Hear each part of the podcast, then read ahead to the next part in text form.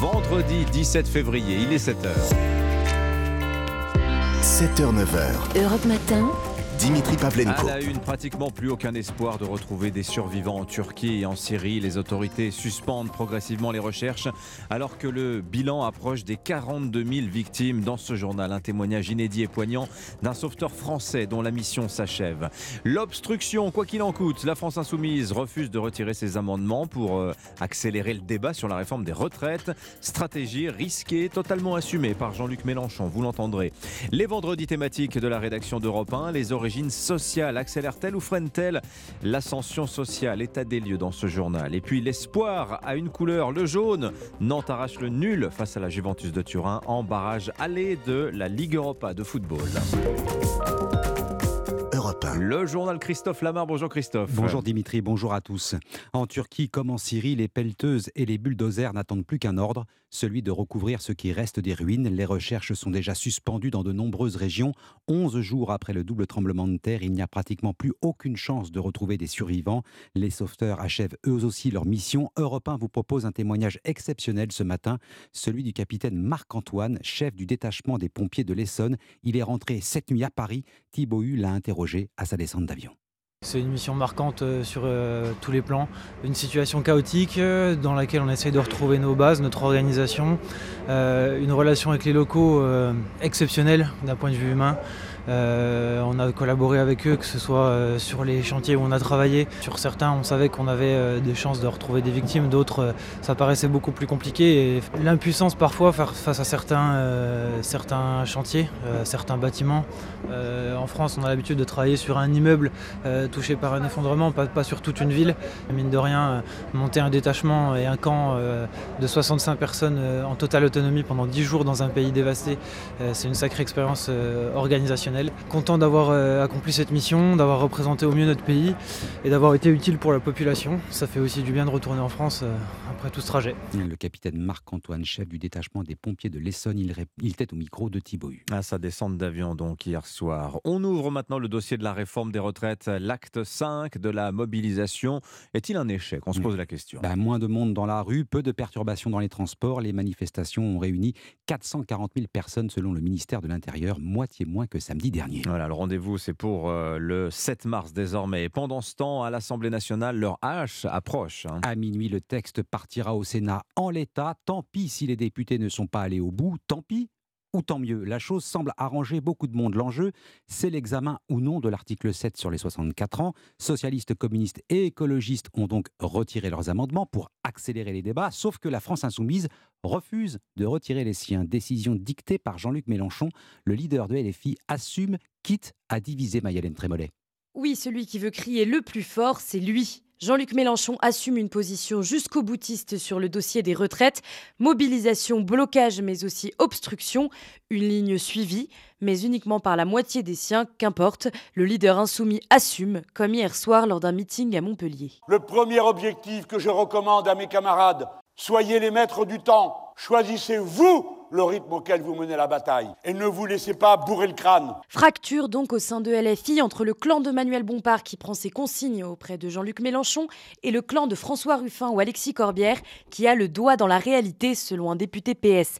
Un groupe désuni qui pourrait payer cher cette division après la réforme des retraites, d'autant que les insoumis doivent désormais faire face aux autres membres de la NUPES et aux syndicats qui souhaitaient un vrai débat sur l'âge de départ à la retraite. Jean-Luc Mélenchon, lui, poursuit un objectif le blocage général du pays le 7 mars et pourquoi pas après? Mayalène Trémollet du service politique d'Europe 1 et ce matin, il reste environ 3000 amendements à discuter alors que les députés n'ont pas terminé l'examen de l'article 3.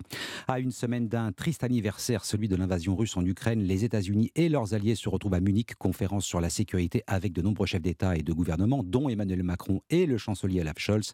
Il sera bien sûr question de la situation en Ukraine. Ne manquez pas dans le journal de 8 heures le récit exceptionnel de l'envoyé spécial d'Europe 1 à Bakhmut, cette ville du Donbass pratiquement encerclée et pilonné sans relâche par l'armée russe. 7h05, les vendredis thématiques de la rédaction d'Europe 1, les origines sociales accélèrent-elles Freinent-elles l'ascension sociale? Bonne nouvelle justement, cet ascenseur social que l'on dit en panne, eh ben, ça n'est pas tant le cas que ça. Eh, c'est une phrase que l'on entend souvent autour de nous, l'ascenseur social est bloqué, les inégalités se reproduiraient invariablement de père en fils, et pourtant Baptiste Morin, à y regarder de plus près, ce n'est pas exactement ce qu'observe l'INSEE.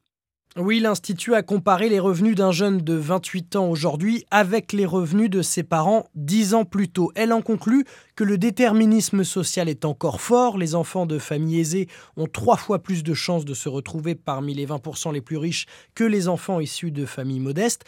Mais il en ressort aussi des mouvements dans les deux sens. 12% des enfants de familles pauvres deviennent les plus aisés de leur génération et 15% des enfants de familles riches rejoignent les plus modestes de leur génération. En fait, 7 jeunes sur 10 appartiennent à une classe de revenus différente de leurs parents que celle-ci soit inférieure ou supérieure. Restent d'autres facteurs qui jouent évidemment dans la mobilité sociale. Le sexe, le lieu de résidence, le niveau de diplôme des parents, et puis peut-être plus que le reste encore, le patrimoine. Baptiste Morin, chef du service économie d'Europe 1. Ah tiens, l'élévation sociale, l'impression de franchir un cap, ça passe souvent par l'achat de son premier logement dans les métropoles, et notamment à Paris. Hein. C'est de plus en plus compliqué pour les primo-accédants. Des banques qui remontent le coût du crédit d'un côté, des vendeurs qui surestiment leurs biens de l'autre, au milieu, des primo-accédants pénalisés. Selon le baromètre Virgile Queuropin vous révèle ce matin, les futurs acheteurs doivent renoncer à 11 mètres carrés au moment de passer du statut de locataire à propriétaire. Certains franchissent alors le pas, aller de l'autre côté du périphérique, Margot Faudéré. Locataire d'un 4 pièces de 85 mètres carrés à Paris, Armandine et son mari cherchent désormais à acheter dans la capitale un appartement de taille équivalente, mais leur recherche ne donne rien. Nous avons eu la chance d'avoir un héritage il n'y a pas très longtemps qui nous permet de pouvoir acheter, mais le problème c'est qu'à Paris, euh, un 4 pièces, on ne peut pas le trouver à notre budget. Comme eux, beaucoup de primo-accédants ne peuvent plus prétendre à la même surface qu'avant. Entre la hausse des taux d'intérêt, qui ont plus que doublé en un an, et des prix de l'immobilier qui stagnent, leur budget a diminué, rappelle Saskia Fizel, cofondatrice de Virgile, qui co-investit auprès des jeunes actifs. Lorsque les taux passent de 1,5 à 3%, c'est une diminution de leur capacité de financement de 20%. Moins de financement, mais pas question de renoncer à leur projet d'investissement pour autant. Alors Armandine et son mari ont réorienté leurs recherches en banlieue parisienne. L'agence Guillaume Jules Geoffrin nous a dit bon maintenant il faut aller regarder à Saint-Ouen. On est prêt à rogner un petit peu sur les mètres carrés, mais on a vraiment besoin de garder un trois chambres en fait. En tout cas, Armandine garde toujours un œil sur le marché parisien dans l'espoir que les prix finissent par diminuer. Margot Faudéré, on rappelle que Paris a perdu plus de 100 000 habitants en 10 ans. Voilà, et une soirée de football magique pour euh, le FC Nantes en Europa League. Hier soir, les Canaries ont arraché le nul à la Juventus de Turin. Un partout sur la pelouse des Italiens, s'il vous plaît. Des Nantais incroyables hier soir. Ils peuvent rêver d'une qualification pour les huitièmes de finale, Cédric Chasseur. c'est un énorme exploit. Les mots d'Antoine Comboiré sont forts, mais résument la soirée du FC Nantes avec des joueurs héroïques qui ont rendu fiers leur entraîneur. On savait qu'en face, euh, c'est solide, on savait que ça allait pousser, on savait qu'on allait souffrir. Mais on a fait front, on a fait bloc, et puis surtout, on a été capable de jouer. Pour moi, c'est un gros résultat, c'est fantastique.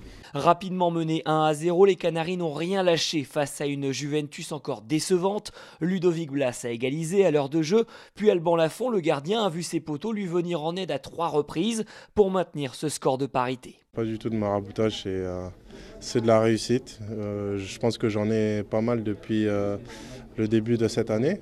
Donc euh, j'espère que ça va continuer comme ça et que je vais en avoir encore. De la réussite, il en faudra encore un peu jeudi prochain pour porter ce FC Nantes en huitième de finale de Ligue Europa.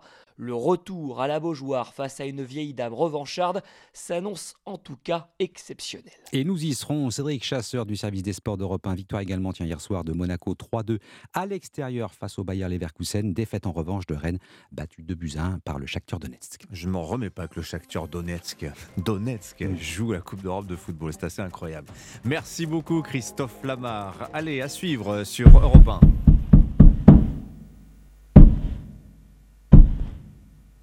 Au théâtre ce soir, Molière, 350e anniversaire de sa mort ce jour même. Tous les plus grands l'ont joué. Michel Galabru, Louis de Funès, vous les entendrez dans Le jour où avec Lord d'Autriche. Ce sera dans un petit peu moins d'un quart d'heure. Juste après notre premier invité pour parler réussite ce matin, nous sommes avec le journaliste éditorialiste Sébastien Le Foll pour son livre Reste à ta place. À tout de suite. Europe Matin. Dimitri Pavlenko. Peut-on réussir encore aujourd'hui en France? C'est la question que l'on se pose ce matin. C'est le vendredi thématique que vous propose la rédaction d'Europe 1. Est-ce qu'il est encore permis de regarder vers le haut dans un pays qui, d'abord, c'est vrai, n'a jamais trop aimé les têtes qui dépassent, qui entretient un rapport un peu trouble à l'argent et qui s'est convaincu, ça c'est le cas d'au moins deux Français sur trois, d'être sur la pente du déclin Ces questions traversent la vie et l'œuvre aussi de notre premier invité aujourd'hui. Bonjour Sébastien Le Foll. Bonjour. Bienvenue sur Europe 1. Sébastien, vous êtes journaliste, éditorialiste au quotidien Le Télégramme. Vous êtes auteur d'un ouvrage, Reste à ta place, qui est paru il y a un peu plus d'un an chez Albin Michel.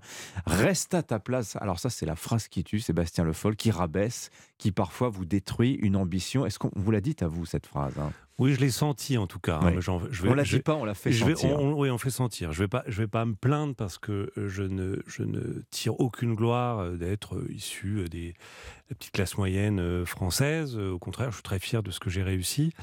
Mais c'est vrai que c'est une sorte de c'est ce qu'on vous fait sentir dans une société qui reste, euh, par bien des aspects, une société euh, d'ancien régime. Hein. Vous savez, il y a une, sorte de cascade de mépris qui coule de rang en rang. Une société encore beaucoup de cours, de privilèges, de connivence, de rentes, euh, très extrêmement hiérarchisée avec des ordres, des corporations. Et ce sentiment-là, il est encore très présent euh, je trouve, dans les interstices de la société. et comment dire, cet immobilisme social, on le retrouve d'ailleurs à tous les niveaux, parce que on peut dire effectivement tout en haut, au sommet, on n'aime pas trop les impétrants, on n'aime pas trop les parvenus, mais si l'on prend par exemple la résistance du monde syndical, la protection de l'emploi à vie d'une certaine manière, ça aussi c'est une forme d'immobilisme. Ce livre, vous l'avez construit Reste à ta place, euh, Sébastien Le Foll, autour d'une vingtaine de témoins. Et alors, quel nom? Hein, Bernard Tapie, Anne Hidalgo, Fabrice Lucchini, François Pinault, Éric Dupont-Moretti, Nicolas Sarkozy et d'autres encore. Bon, tous ont plutôt bien réussi leur vie. C'est un livre sur justement les parvenus, votre ouvrage, Sébastien Le Foll? En tout cas, euh, c'est plutôt l'histoire de ceux qui n'ont pas emprunté la voie royale de la réussite. Parce qu'en France, on a un modèle méritocratique qui reste pour une bonne part scolaire, c'est-à-dire que c'est la réussite à un examen, un concours entre 20 et 25 ans qui détermine hmm. votre place dans la société. Le roi diplôme. Voilà. Quand vous n'avez pas... Et on accède à une place dont on ne redescend, on descend jamais en dessous d'un certain oui, plancher. alors encore qu'aujourd'hui, les très diplômés, quand on regarde les, les statistiques, les nouvelles générations, la part euh, dans les jeunes générations de gens très diplômés, au moins bac plus 5, a fortement augmenté. Et ces surdiplômés, comme on les appelle, ressentent une forme de frustration parce qu'ils estiment que les jobs qu'ils occupent ne sont pas à la hauteur des, des, études qu'ils ont euh, réalisées. Donc moi, les, personnages que j'ai interrogés, c'est montrer un peu la, mm. la, la, phase B de la, de la, de la, de la, de la France. C'est-à-dire, c'est de voir, quand on n'emprunte pas cette voie-là, scolaire, d'excellence, euh, bah, comment on réussit? Et c'est vrai que c'est un peu plus dur. Euh, il faut. Euh, et c'est aussi le paradoxe du système français qui met des, des lève des ponts-levis, met des digues. donc il faut, mmh. faut, redoubler d'efforts, d'imagination pour bah, passer entre, entre ces digues. Est-ce qu'on confond pas là un petit peu? Parce que là, vous nous décrivez le parcours. Ce sont tous des, perfeurs, des perceurs de plafond de verre d'une certaine manière, mais ce sont surtout des gens plus que la réussite qui ont rencontré le succès. Quel a été la clé Quelles ont été les clés, si l'on peut dire, de leur réussite et de leur succès, Sébastien C'est-à-dire qu'il y, a un discours aujourd'hui assez réducteur, moi, qui me, qui me déplaît sur ce qu'on appelle les transfuges de classe, les gens qui se sont mmh. hissés au-dessus de leurs conditions, qui est une vision euh, très plaintive, très. Il faudrait avoir honte d'avoir euh, d'être hissé dans la société. Euh, là, on a, je crois que la, réussite, elle est le fruit de, multiples facteurs. Mmh. C'est notre personnalité, notre éducation, nos rencontres, la chance, ça existe, hein, le mmh. hasard. Euh, mais je crois que je ne crois pas qu'on soit déterminé par le notre travail milieu social. Le travail, ça c'est fondamental. je suis étonné que vous n'ayez pas, vous l'ayez pas cité en premier. C'est la première condition de la réussite. Et ce qui est formidable, c'est qu'il y a un total décalage aujourd'hui entre des élites justement très diplômés, qui sont d'ailleurs à l'abri des conséquences de leur discours, qui nous expliquent qu'aujourd'hui, la panacée, c'est bien, c'est la paresse. Le modèle de la réussite, c'est la paresse. Euh, quand on euh, justement on veut se hisser dans l'échelle sociale, au contraire, on sait que c'est le travail qui va payer et c'est pas la paresse. Mais alors, vous parliez tout à l'heure du roi diplôme. Ce qui est assez frappant, c'est de voir qu'en fait vous travaillez très beaucoup jusqu'à 20-25 ans, et puis ensuite après on peut lever le pied. quelque part, on est déjà un peu arrivé. Ben, notre modèle social, c'est son paradoxe. Il est construit pour les gens qui sont rentrés dans la forteresse très jeunes.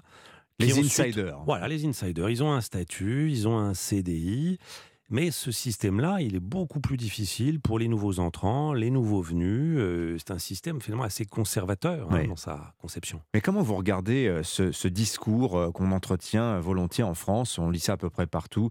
Ce fantasme, il faut bien le dire, de l'immobilité sociale. On a vu avec Baptiste Morin dans le journal de 7 heures que la mobilité sociale, elle est là. 70% des jeunes vont terminer leur parcours dans une classe d'âge différente de celle de leurs parents. Alors des fois en dessous, mais aussi assez souvent au-dessus. Donc le fantasme du déclassement, quelque part, se... est contredit par ces parcours individuels. Il y a plusieurs choses. Euh, si on s'en tient aux statistiques, elles sont très difficiles à... Il y a eu un rapport de l'INSEE l'année dernière sur la mobilité intergénérationnelle de revenus qui dit que finalement tout va très bien en France, on ne serait pas le pays de la reproduction des inégalités. Euh, Mais il y, a eu, un, il, y a, il y a quatre ans, une étude de l'OCDE qui est accablante pour la France, qui montre que c'est euh, l'un des pays de l'OCDE où la mobilité est la plus faible, où, il y a, où le hmm. système scolaire, parce qu'on parle beaucoup aujourd'hui des retraites, de la fin de vie, mais notre système scolaire, euh, je dirais, accroît cette immobilité. Et il y a une reproduction très forte,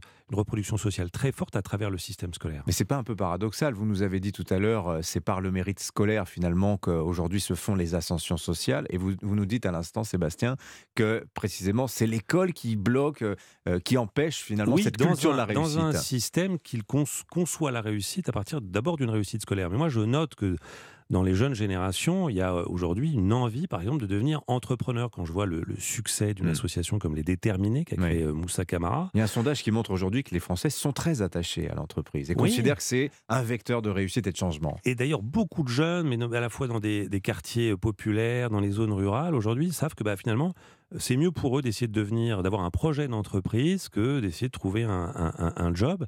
La France peut peut-être devenir une société d'entrepreneurs et hmm. c'est vécu de plus en plus comme l'image de l'entrepreneur a, vraiment s'est beaucoup améliorée dans l'opinion et aujourd'hui d'ailleurs ils souffrent d'un problème de reconnaissance. C'est parce que ce sont eux qui créent l'écrasante majorité des emplois dans ce pays. Mhm. On ne peut pas dire qu'on les, on les applaudisse, au contraire, on leur crache dessus. Alors, il y a quelque chose aussi, c'est peut-être un effet pervers euh, de la méritocratie, dont on parle beaucoup, Sébastien Le Foll, ah, cette fameuse méritocratie, entre ceux qui, d'un côté, qui, vous disent euh, bah, c'est normal que euh, ceux qui ont mérité, ceux qui ont beaucoup travaillé, soient récompensés, et puis ceux qui vous disent oui, mais regardez les effets pervers que ça, que, ça génère. la, conséquence immédiate, c'est que quelqu'un qui a réussi, qui a bien travaillé à l'école, va regarder ceux qui n'ont pas réussi comme lui, avec un certain mépris en disant finalement, il n'avait qu'à il n'avait qu'à travailler à l'école. Hein. Et quelque part, euh, la solidarité de classe qui était assez naturelle sous l'Ancien Régime, on avait une conscience quand même de la nécessité euh, d'assister les plus pauvres. Finalement, on la délègue à l'État aujourd'hui et individuellement, on se dit c'est pas mon problème. Et encore, là, euh, l'Ancien Régime, vous aviez aussi une aristocratie qui considérait que travailler, que de mener une activité mercantile. C'était bourgeois. C'était ville, c'était ça baissait. Euh, aujourd'hui, non, il y a dans nos sociétés, c'est pas seulement en France, on voit ça aussi aux États-Unis, il y a une crise de la, de la reconnaissance mhm. autour du mérite. Euh, c'est-à-dire que je parlais tout à l'heure de ces surdiplômés qui estiment que leur mérite n'est pas assez reconnu, que leur job n'est pas au niveau de ce qu'il doit être. Mais il y a beaucoup de professions, effectivement, c'est aussi bien les enseignants, mais même beaucoup de cadres aujourd'hui, euh, mais des entrepreneurs qui estiment dans la, que dans la société actuelle, leur travail, leur mérite n'est pas assez reconnu. est-ce que c'est pas une question de... à cette crise-là Est-ce que c'est pas une question de salaire? Je vous donne le chiffre. il, a, il a été donné encore par l'Insee. Vous avez la moitié des Français aujourd'hui qui gagnent plus de 2012 euros, mais vous en avez la moitié qui gagnent moins de 2012 euros. J'ai beau avoir travaillé, j'ai beau avoir un métier sympa, si ça paye pas et j'ai pas l'impression d'avoir réussi, Sébastien Le oui, ça, mais ça, c'est pas seulement un sentiment, c'est que le fait est que le travail euh, ne, ne, ne, paye pas assez en France. Euh, et en plus, on essaie en plus de d'évaluer de, cette, cette valeur. Mais on est dans un pays où euh, la reconnaissance se distribue beaucoup avec un statut, un rang, euh, des médailles. Vous savez, qu'est-ce qu'on distribue comme médailles en France? Mmh. euh, Et ça, il faut se poser la question de comment on reconnaît le mérite des gens. Il y, a plusieurs voies méritocratiques. On en a une principale, scolaire. Aujourd'hui, tout le défi pour la société française, c'est de reconnaître qu'il y a plusieurs voies d'épanouissement, de réussite. D'ailleurs, l'ascension sociale, c'est pas une fin en soi de, progresser dans l'échelle sociale, c'est de se réaliser, de faire mm. Un métier qui nous plaise, d'être heureux. Enfin voilà. Ne pas confondre la réussite et le succès, c'est très important. Merci Sébastien Le Foll. Reste à ta place. Votre livre à lire, c'est aux éditions Albin Michel. Merci à vous et on vous lit dans, dans, les, dans les colonnes du Télégramme. Merci à vous. Il est 7h22 sur Europe 1. Europe Matin. L'essentiel de l'actualité, Alban Le Prince, le journal permanent. Garde à vue prolongée pour Pierre Palmade et ses deux passagers présumés dans l'enquête sur l'accident de voiture provoqué par l'humoriste il y a une semaine. Il pourrait être placé en détention provisoire dans la journée. À l'Assemblée, sprint final pour la réforme des retraites. L'examen du texte prendra fin à minuit et pas une minute de plus, quelle qu'en soit l'avancée des débats. Pour arriver à l'article 7, celui qui décale l'âge de départ à 64 ans, il reste 3000 amendements, mais la NUPES pourrait créer la surprise en les supprimant. La bourse de Paris a atteint un nouveau record absolu hier en séance à plus de 7387 points, une tendance observée au niveau européen, puisque la bourse de Londres a clôturé à plus de 8000 points pour la première fois de son histoire. Et puis début de la 24e journée de Ligue 1 à suivre en direct en intégralité dans Europe 1 Sport ce soir, Auxerre, Lyon, coup d'envoi 21h. Voici le général de Gaulle. Pour la première fois, un clone d'animal adulte, une brebis. Et maintenant, écoutez Yuri Gagarin. C'est le premier jour de l'euro. Europe 1. Nouveau générique pour euh, votre rendez-vous quotidien avec l'histoire, le jour où votre plongée quotidienne dans la boîte à souvenirs d'Europe 1. Bonjour Lord d'Autriche. Bonjour Dimitri, bonjour à tous. Un promis du théâtre aujourd'hui, il y a 350 ans, le 17 février 1673, nous quittait Molière, auteur, homme de théâtre, comédien lui-même. Molière est souvent cité en référence par de nombreux comédiens du XXe siècle et d'aujourd'hui. Oui, de Michel Bouquet à Francis Huster, de Jacques Weber à Fabrice Lucchini, Louis de Funès aussi a joué l'avare de Molière au cinéma il est au micro d'Yvan Levaille sur Europe 1 le 5 mars 1980. Ça me plaisait de jouer Molière et, j'adore mes gendarmes et les, les ailes ou la cuisse, j'adore ça. Et vous vous tournez vers Molière à 65 ans. Qu'est-ce que ça veut dire? J'ai toujours refusé parce que je ne me sentais pas prêt, pas prêt en maturité pour le jouer. Pourrais-je savoir de vous, maître Jacques, ce que l'on dit de moi? Je suis bien aise d'apprendre comme on parle de moi. Louis de Funès dans l'Avare, film de Jean Giraud. La prose et les vers de Molière effraient les plus grands qu'il a été difficile pour Francis Blanche en 1961 d'apprendre le rôle de Tartuffe. J'ai eu énormément de mal parce que ça ne, ça ne restait pas. Ça passait à travers mon crâne comme l'eau d'un torrent à travers le tamis d'un chercheur d'or. Est-ce qu'il y a un passage plus particulier qui a été dur à apprendre que vous pourriez me réciter Oui. L'humour de Francis Blanche. Ah, la force de Molière, Laure, c'est aussi tient également au message politique, toujours habilement dissimulé derrière les répliques de, dans chacune de ses pièces. Oui, c'est vrai, Molière attaque la religion et le pouvoir, ou plutôt ceux qui le détiennent. Ces pièces sont aussi souvent des farces. En 1972, sur Europe 1, l'acteur et metteur en scène Jean-Louis Barrault raconte comment a été créé le bourgeois gentilhomme trois siècles plus tôt au château de Chambord. Le bourgeois gentilhomme était une commande de divertissement avec une figure imposée qui était une cérémonie turque destinée à se moquer d'un diplomate turc qui avait un, vexé le roi Louis XIV. Et pour finir, je vous propose une belle leçon de théâtre avec le comédien Michel Galabru en 2011. Molière, il ne fait pas Monsieur André Avare, il fait l'avare, parce que nous avons tous été avares. Le tartuffe, vous voyez, c'est jamais un tartuffe, le misanthrope.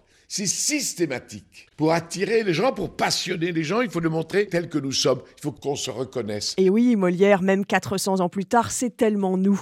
Voilà, là, Lord d'Autriche. Merci à vous pour ce bas de mémoire grâce aux archives sonores d'Europe 1. Je vous rappelle, 8h15, Roland Lescure, le ministre de l'Industrie, sera tout à l'heure l'invité d'Europe Matin. Où en sont les promesses de souveraineté industrielle? À l'heure, euh, par exemple, des pénuries d'amoxicilline ou de paracétamol dans les pharmacies Il a des annonces à faire ce matin, le ministre de l'Industrie, c'est dans moins d'une heure. Le journal de 7h30 arrive à l'hôpital public. Prendre des coups quand on est soignant, bah, c'est presque la routine. Témoignage édifiant dans moins de 5 minutes.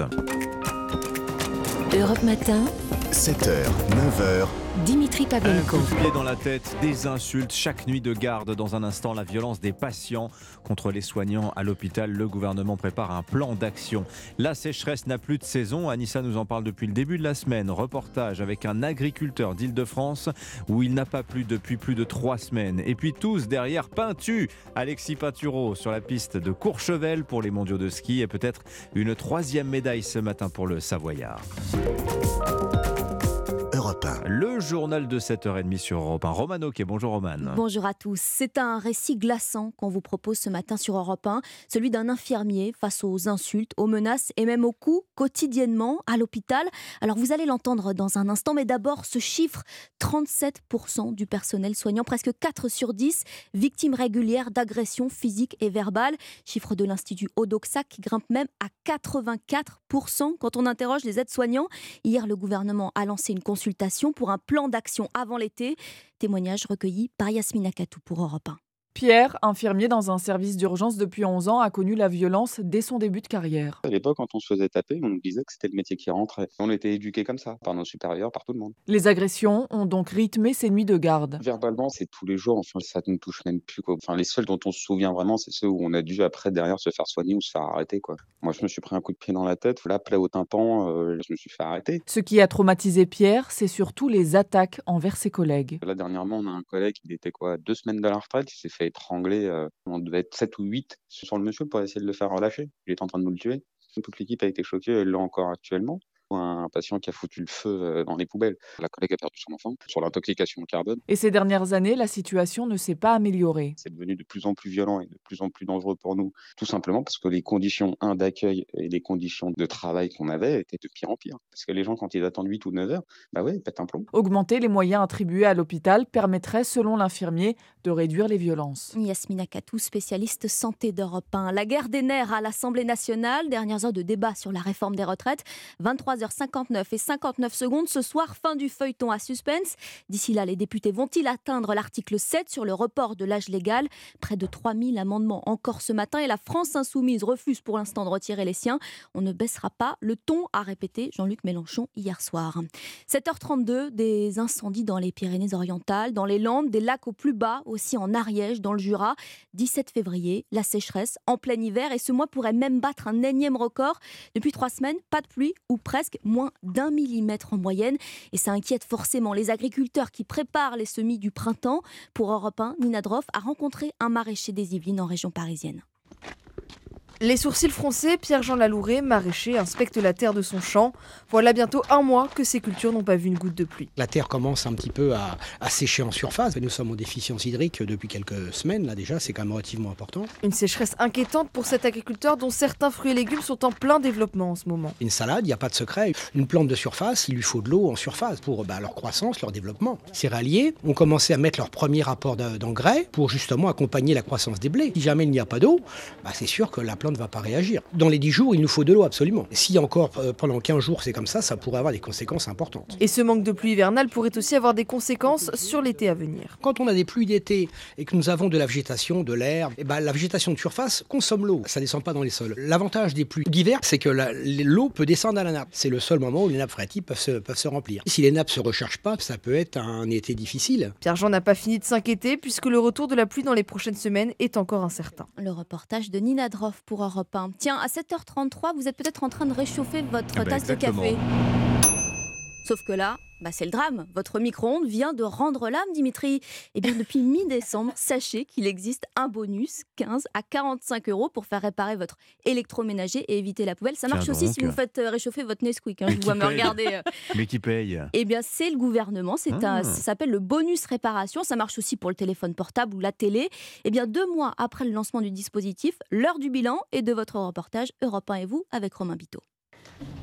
Bonjour, c'est pour le lave-vaisselle pour la réparation. Eh ben oui. Boîte à outils sur le dos, Karim, employé depuis 4 ans dans une entreprise de réparation à domicile, enchaîne les rendez-vous. C'est son sixième de la journée. On a des journées bien chargées, on a de plus en plus de, de réservations depuis qu'il y a ce système de, de bonus. On a plus de 10% de réservations par rapport à ça. Nathalie a voulu en profiter. Son lave-vaisselle fuit, mais après quelques tours de tournevis, Ah.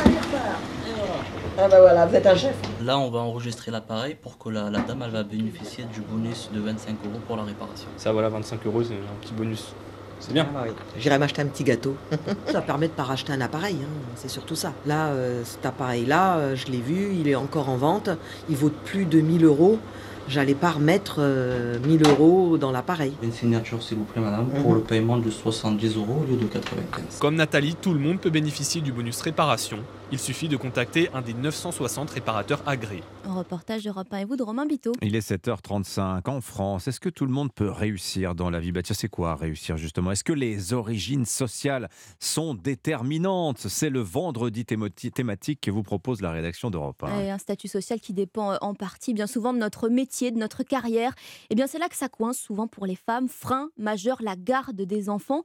12 dispositifs imaginés par la CAF et Pôle emploi, des crèches pour les parents en recherche d'emploi.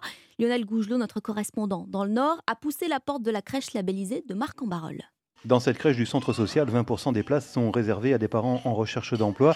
Maëva a pu en bénéficier pour son petit Isio quand elle multipliait les entretiens d'embauche. Faire euh, des rendez-vous d'entretien avec les enfants, c'est pas top. Donc, euh, bah, heureusement qu'il y a eu la crèche quand même, parce que sinon, je sais pas comment j'aurais fait, parce que bah, papier, mamie travaille. Du coup, ça aurait pas été facile. Il y a des horaires élargis de 7h à 19h qui ont permis à Julien de rechercher un emploi plus sereinement. Ça m'a laissé euh, une grande liberté pour pouvoir postuler à des offres d'emploi. On peut vraiment s'organiser pour faire des journées pleines en termes de recherche d'emploi. Et ce dispositif, labellisé par la CAF du Nord, garantit l'accueil des enfants jusqu'à leur scolarité.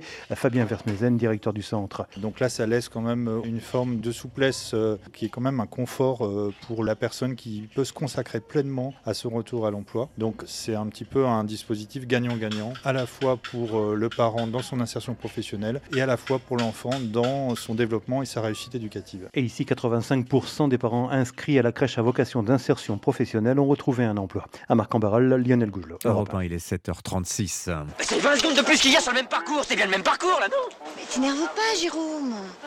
Je crois que t'as accroché une porte. J'ai pas accroché, j'ai ripé Parle pas de ce que tu connais pas Mais quelle icône celle-là Ah là là. Oh, pauvre Gigi. Pauvre Gigi, voilà. Voilà. Ça vous arrive de riper sur une porte, euh, Dimitri Ça pas depuis un petit moment, non mais de temps en temps, oui. Bon, extrait culte bien sûr des bronzés fondus ski. Alors, on sera quand même hein, sur un tout autre niveau ce matin au championnat du monde. Alexis Pinturo au départ de l'épreuve de Tu géant à Courchevel, sûrement pas dans la même combinaison euh, moulante euh, que Jérôme dans le, dans le film. Axel May, vous serez vous au bord de la piste, envoyé spécial d'Europe 1. Le Français vise une troisième médaille et ça tombe bien. Axel le géant, c'est son épreuve fétiche. Oui, le slalom géant, c'est la discipline qui a permis à Alexis Pinturo de remporter la majorité de ses succès en Coupe du Monde. Mais la question qui se pose, c'est a-t-il encore faim de podium après ces deux médailles quasi inespérées la semaine dernière, lui qui connaît une saison difficile, ou bien est-il rassasié? La réponse du directeur technique national, Pierre Migneret. Les deux, j'ai envie de dire. L'appétit vient en mangeant, c'est c'est clair, mais euh, d'un autre côté, euh, je crois qu'il a vraiment largement rempli son contrat sur ces championnats du monde. Voilà, après, c'est des grands champions, euh, on sait qu'ils en veulent toujours plus. Christophe, lui, y croit. Supporter de la première heure, ce Savoyard transporte dans sa voiture une cloche spéciale Alexis Pinturo. C'est une grosse cloche euh, de vache, évidemment. Elle est, elle est dédiée euh, uniquement pour, pour Alexis, parce qu'elle est son, son effigie et son portrait qui est peint sur la cloche. Et du bruit, il y en aura forcément beaucoup tout à l'heure quand Alexis Pinturo dévalera la pente de Courchevel, la station où il a grandi. Merci Axel May, envoyé spécial d'Europe 1 en monture de ski alpin à Courchevel. Première manche donc à 10h pour Alexis Pinturo. Allez, ne ris pas, Alexis, on est tous avec toi. Merci beaucoup, Roman Oquet. C'était votre journal. On vous retrouve à 9h dans 10 minutes sur Europe 1, l'édito politique avec le Figaro. Quel bilan tiré de deux semaines de débat parlementaire sur les retraites? On en parlera avec Vincent Trémollet de Villers à 7h53. Avant cela, nous découvrirons le nouvel album de la chanteuse Pink.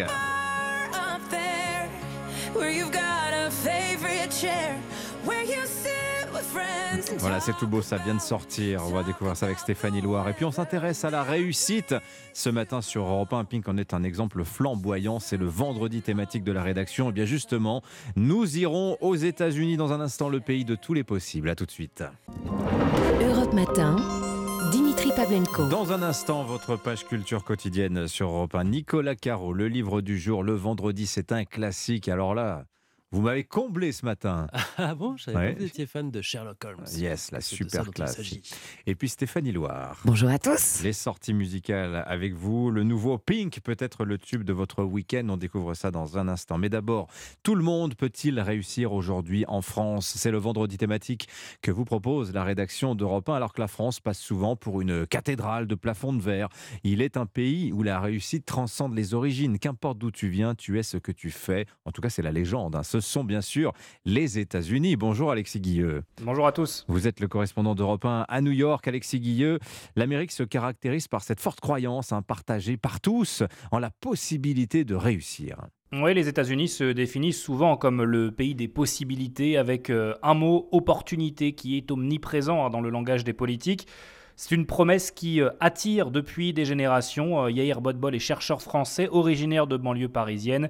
Il est expatrié à New York depuis 12 ans. Une des raisons qui me fait rester ici, notamment, c'est que on va dire qu'ici, je vois les choses comme une, une situation où il n'y a pas de limite. En France, on aura des, des plafonds de, de, salaire qui peut être frustrants. J'ai l'impression que ici, on peut avoir des espérances matérielles ou de reconnaissance matérielle. Donc à l'échelle du pays, il y a plus de possibilités. Donc je pense qu'il y a plus d'opportunités. Alors Yair Bodbol l'admet, tout n'est pas rose aux États-Unis, mais ce récit des possibilités, eh bien, il est partagé dans de nombreux secteurs de la société américaine, l'entrepreneuriat, la tech, la finance. J'ai pu discuter avec Mark Rank, économiste à l'Université de Saint-Louis, spécialiste de la pauvreté et des inégalités. Et selon lui, tout cela a à voir avec l'idée même de l'Amérique depuis sa création. C'est une société basée sur un marché. Si vous travaillez dur, si vous jouez selon les règles, vous aurez une vie décente. C'est une des idées clés derrière le rêve américain.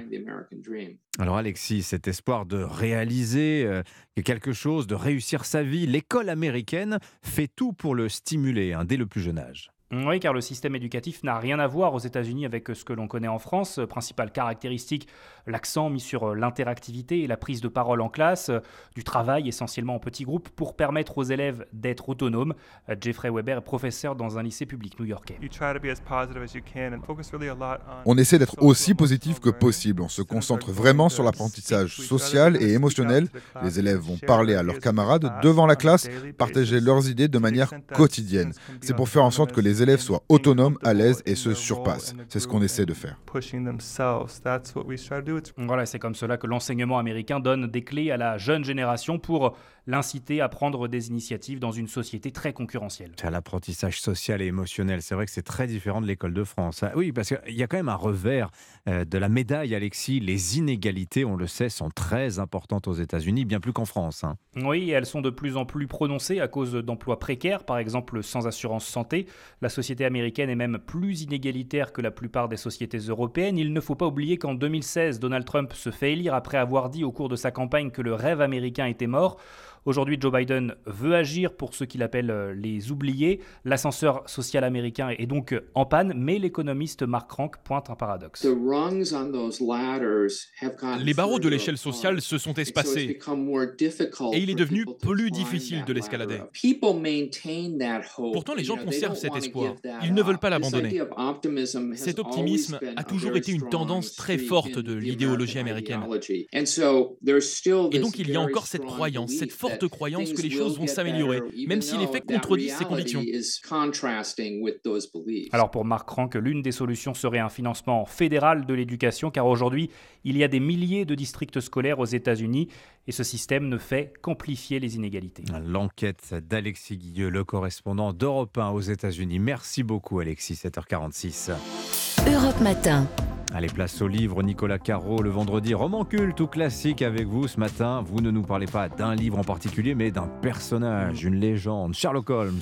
Oui, hier je vous ai parlé d'un polar, ça m'y a fait penser. Alors c'est vrai qu'on pourrait citer comme ça quelques aventures du détective, une étude en rouge, le chien des Baskerville, la vallée de la peur, mais le mythe, c'est d'abord lui, c'est Sherlock Holmes. Il est l'incarnation du détective, il apparaît la première fois en 1887 sous la plume d'Arthur Conan Doyle, sœur Arthur Conan Doyle. Il est écossais, médecin à Édimbourg. C'est lui qui invente son personnage de détective, bien sûr, mais en se basant sur un personnage réel, comme souvent. C'était en fait le prof de médecine de Conan Doyle qui réussissait à diagnostiquer des patients avant même qu'ils aient expliqué leurs problèmes, seulement en les observant. Et ça, ça fascinait tous les étudiants. Ah ouais. Et Conan Doyle s'est dit, et si c'était un policier qui avait ces dons-là? Trop fort le type, sauf que Sherlock Holmes, lui, il pose pas de diagnostic, il résout des enquêtes. Et de quelle manière? Avec ce don, ce pouvoir magique presque qui réside dans sa capacité capacité de déduction, son incroyable mémoire aussi. Mais Sherlock Holmes n'est pas qu'un cérébral. Il s'adonne au baritsu, un art martial qui se pratique avec une canne. Il fume beaucoup aussi. Hmm. Cigarette et pipe, ça l'aide à réfléchir. Oui, il prend pas que du tabac d'ailleurs, Ouais, euh, ouais, Sherlock ouais, Holmes. hein. Puis il a une arme redoutable, c'est Watson. Absolument, l'un n'existe pas sans l'autre. C'est le docteur Watson, un chirurgien militaire. C'est lui le narrateur dans les aventures de Sherlock Holmes. Beaucoup moins malin que son ami détective. Il équilibre un peu le personnage. Il nous fait sentir un peu moins idiot face à l'intelligence supérieure de Holmes. D'ailleurs, vous savez que Sherlock Holmes n'a jamais, jamais dit élémentaire, mon cher Watson. C'est pas vrai. Non, ça a été repris ensuite dans des adaptations au théâtre. Et il ne porte pas non plus une casquette à double visière. Ça, c'était juste Ah. dans les illustrations. Ah ouais Dans une illustration d'une d'un- d'une nouvelle, c'est tout. Sinon, il n'en a jamais porté dans les romans. Et vous savez aussi que Conan Doyle en a eu marre de son héros à un moment. Il a tenté de le tuer dans une bataille héroïque contre Moriarty, son pire ennemi. C'était Ouais. dans l'aventure intitulée Le dernier problème. L'ennui, c'est que lorsque les lecteurs ont découvert cet épisode, la pression a été telle que Conan Doyle a dû le ressusciter. et euh, Sherlock Holmes est revenu dans la maison vide.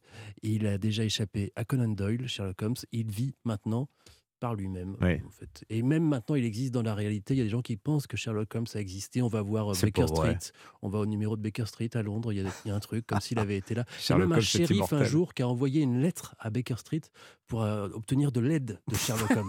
Oui, ouais. Incroyable. Euh, J'ai beaucoup aimé les adaptations cinématographiques. Ah le oui. réalisateur, c'est, je ne sais plus, Guy, Guy Ritchie. Et C'était pas mal du tout. Tiens, Robert Downey Jr. c'est vrai, on tue pas un mythe, surtout pas un détective comme Sherlock Holmes. Vous pouvez tout relire, tout est génial, quel que soit l'ordre des enquêtes. Une C'était comp- tourné à Strasbourg d'ailleurs, ces excellents films de Guy Ritchie. C'était tourné en France, à Strasbourg, dans les rues de Ah Strasbourg. bah, décidément, vous êtes les rois de l'anecdote ce matin. Ils sont très très Spécial forts. Sherlock Holmes ce matin. Ouais. Tiens, une pensée aussi pour euh, l'acteur Bruce Willis. On apprend que son Ah, état de santé s'aggrave, avec, euh, le- outre le fait qu'il il perd la parole depuis euh, plusieurs mois. Euh, on apprend qu'il souffre de démence euh, fronto-temporale. Alors on se met un petit extrait quand même, malgré tout. Yippee-ki-yay, motherfucker. Voilà, yippee. Les sorties musicales, allez, on passe à vous Stéphanie Loire, l'un des albums les plus attendus de l'année, et nous ne sommes que le 17 février, il est sorti à minuit, c'est Pink. C'est le comeback de la chanteuse Pink, la star punk pop qui publiait il a 21 ans. Cet inoubliable tube Family Portrait.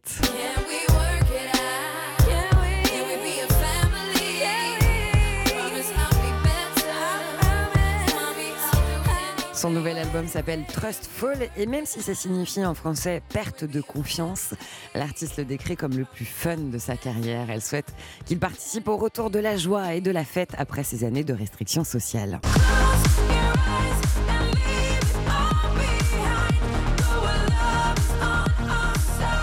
Trustful est un album aux influences disco pop qui fait l'effet d'une cure de soleil, de vitamine C et de ginseng, tout ça à la fois.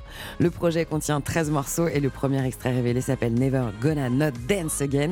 C'est une véritable célébration de l'instant présent.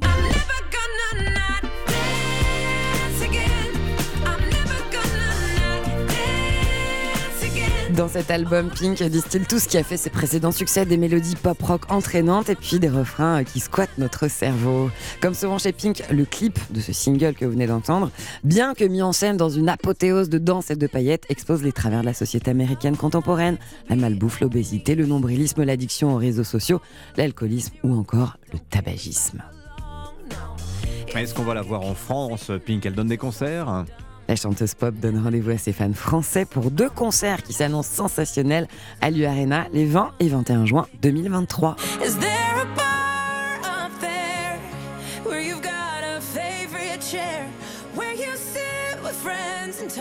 Voilà le nouvel album de Pink, Trustful, euh, chute de confiance. Merci beaucoup Stéphanie Loire. On vous retrouve sur Europe 1 aux commandes de musique tous les samedis et dimanches. C'est à entre 16h et 17h. Et puis Nicolas Caro, évidemment, La Voix est libre, 14h. Avec Joseph Knox, dont Ah. je vous ai parlé hier, l'écrivain britannique de Polar. On a hâte. Merci à tous les deux. Je vous souhaite une excellente journée. Bon week-end. Il est 7h52 sur Europe 1. Europe Matin. Le journal permanent, Alban Le Prince. Qu'ils aient fini ou non, les députés ont jusqu'à minuit pour débattre de la réforme des retraites. Avant d'arriver à l'article 7, celui qui décale l'âge de départ à 64 ans, il reste 3000 amendements, mais la NUPES divisée pourrait décider de les supprimer. Les violences contre les soignants de plus en plus récurrentes à l'hôpital public, 37% disent en avoir été victimes en 2022. Conséquence, le gouvernement vient de lancer un plan de lutte contre ce phénomène. Coup d'envoi aujourd'hui de la conférence de Munich sur la sécurité. Parmi les têtes d'affiche, le chancelier allemand et Emmanuel Macron. Il sera notamment question de la guerre en Ukraine. Et puis on l'attendait euh, comme entraîneur de foot. Zidane devient l'ambassadeur surprise de l'écurie de Formule 1 Alpine. Le constructeur l'a annoncé hier à l'occasion de la présentation de sa nouvelle monoplace portée par un duo de pilotes 100% normands, Esteban Ocon, Pierre Gasly. Europe Matin. 7h, 9h, Dimitri Pavlenko. Allez, à 7h53, comme chaque jour, l'édito politique sur Europe 1 avec le Figaro. Bonjour Vincent Trémollet de Villers. Bonjour Dimitri, bonjour à tous. Alors ce matin, Vincent, vous faites le porte-voix des sans-voix, le représentant d'une minorité silencieuse, oh, peut-être la majorité en fait, hein, qui a l'impression bah, qu'on a complètement oublié euh, qu'elle existait. Eh oui, puisque vous avez la gentillesse de m'ouvrir votre micro, je voudrais en profiter pour exprimer un sentiment que l'on entend peu dans, le débat public. Je voudrais parler pour tous ceux qui ne se réveillent pas la nuit pour compter leur trimestre, ceux qui ne vivent pas depuis leurs 15 ans dans l'angoisse de leurs vieux jours, ceux qui n'en peuvent plus d'entendre le comptage des cortèges, des amendements et des votes, ceux qui ne savent toujours pas ce qu'est l'article 7, ceux qui en gros ne sont pas emballés à l'idée de travailler deux ans de plus mais pas décidés non plus à en faire un motif de révolte sociale. Ceux qui aiment leur pays veulent améliorer à leur mesure le quotidien, mais le font en travaillant, en s'occupant de leurs enfants, parfois de leurs vieux parents. Ces gens qui voudraient ouvrir un journal, une télévision, une radio sans qu'on leur parle de la réforme des retraites. Alors, est-ce une minorité? Une majorité, je n'en sais rien, mais sont des esprits larges, et les esprits larges savent qu'une actualité unique rétrécit forcément la pensée et le débat. Je voudrais quand même rassurer tous ces gens-là en leur disant que le projet de loi quitte l'Assemblée ce soir et n'arrive au Sénat que le 2 mars. Donc pour les trois zones A, B et C, ce soir c'est donne-moi ta main et prends la mienne, la cloche a sonné, ça signifie que s'ouvre une semaine de vacances de réforme des retraites. Et ça pour les élus, comme pour les citoyens, comme pour les, comme pour les journalistes, c'est une très bonne nouvelle. Ce ne serait pas une forme de désengagement, Vincent, que vous prenez ce matin? C'est quand même bizarre pour un éditorialiste, non? Désengagement, certainement pas. Décentrement, euh, oui, évidemment. Euh, peut-être que cette réforme est indispensable au scénario politique imaginé par le chef de l'État, mais entre nous, nous l'avons suffisamment défendue ici, cette réforme, pour pouvoir dire qu'elle n'est pas la clé de voûte de la société française. Il y a d'autres inquiétudes qui traversent notre pays. Et je ne vous parle pas de l'affaire Pierre Palmade, hein, mais de la guerre qui se durcit à l'est de l'Europe, de l'industrie automobile de notre continent, qui vient cataclysme, des mineurs isolés qui continuent d'affluer en France, de la délinquance qui n'épargne même plus nos campagnes, de l'hôpital qui est aux abois, de l'école qui s'affaisse ou s'effondre, on ne sait plus, de notre dette himalayesque et j'en oublie. Vous conviendrez donc que le passage de 62 à 64 ans et les 1000 petits aménagements qui l'accompagnent, c'est important, mais ce n'est pas vital pour la France, c'est accessoire. Mais Vincent, cette réforme, est-ce qu'elle entraîne? C'est aussi peut-être euh, le signe d'une société française qui ne veut pas évoluer. Franchement, pour le moment, la société civile montre un meilleur visage que l'Assemblée. Hein. Les manifestations ne dégénèrent pas, les grèves perturbent peu la vie des gens et ceux qui ont la chance de pouvoir partir en vacances devraient éviter les mauvaises surprises. Le spectacle donné par les députés, plus particulièrement ceux de la France insoumise, en revanche, est beaucoup plus préoccupant. La majorité est fébrile, les oppositions s'entre-dévorent, et il se dégage de tout cela une impression pénible de bruits inutiles et de stérilité politique. On aurait pu croire que la plus grande diversité des députés au Palais Bourbon allait revivifier notre vie démocratique, et on s'aperçoit à la mi-temps de la réforme des retraites que la crise est beaucoup plus profonde.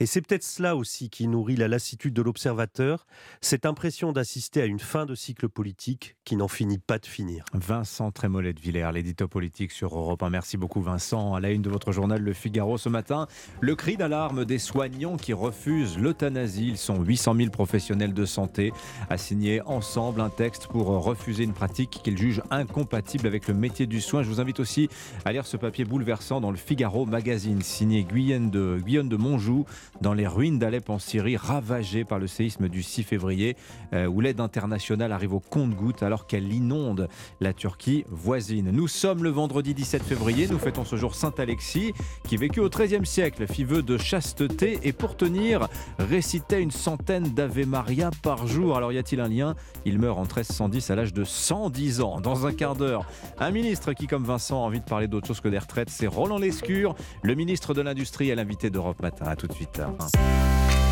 Bon réveil à vous, nous sommes le vendredi 17 février, il est 8h. 7h, 9h. Europe Matin, Dimitri Pavlenko. Dernière ligne droite à l'Assemblée nationale, les députés pourront-ils examiner le fameux article 7 prévoyant le report de l'âge de départ à la retraite à 64 ans? Il reste encore plus de 3000 amendements à écluser avant d'y parvenir. Fin de débat ce soir à minuit.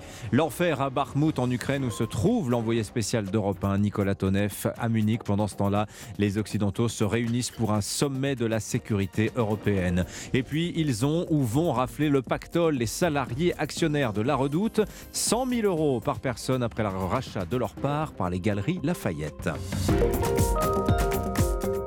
Le journal Émilie Dès. Bonjour Émilie. Bonjour Dimitri, bonjour à tous. Le compte à rebours est lancé. Les députés ont jusqu'à ce soir minuit pour aller au bout de la réforme des retraites. L'article 7, celui qui repousse l'âge de départ à 64 ans, pourra-t-il être examiné? C'est peu probable. Socialistes, communistes et écologistes ont retiré leurs amendements pour accélérer le rythme, mais il en reste encore plus de 3000 avant d'y arriver. La plupart déposés par la France Insoumise, Alexis de la Fontaine. Oui, c'est la journée de tous les possibles aujourd'hui à l'Assemblée nationale. Si les insoumis retirent tous leurs amendements d'un coup, on arrive à l'article 7 en moins de deux heures, explique un député socialiste. Jusqu'au dernier moment, la France insoumise veut donc mettre la pression sur la majorité en restant le maître des horloges.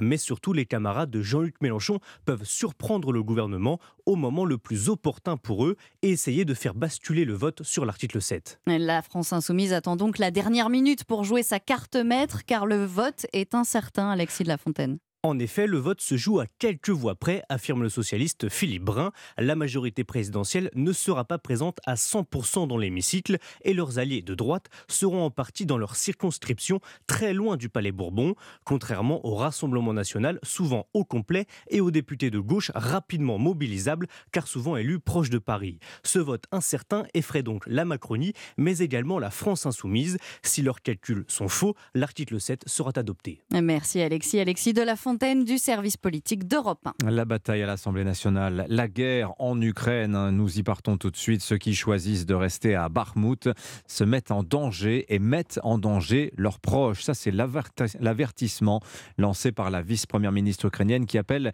les habitants de Bakhmut à quitter la ville au plus vite. Oui, Bakhmut, c'est là où se trouve l'envoyé spécial d'Europe 1, Nicolas Tonev. Cette ville du Donbass est devenue l'épicentre de la guerre en Ukraine. Les artilleurs russes frappent en permanence reportage au cœur des combats. Oh là là, c'est là que ça brûle.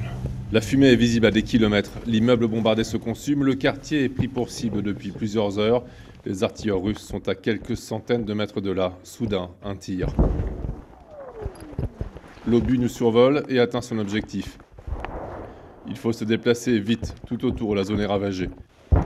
Et sous le feu en permanence. Des voix, j'entends des voix. Je vais on se cache dans la cave avec les autres compagnons. Avec le tir, on est sorti voir ce qui se passait. Quelle catastrophe. La catastrophe, cette femme en voiture déchiquetée par les éclats d'obus. Oh la vache. Il reste plus rien. Horrible.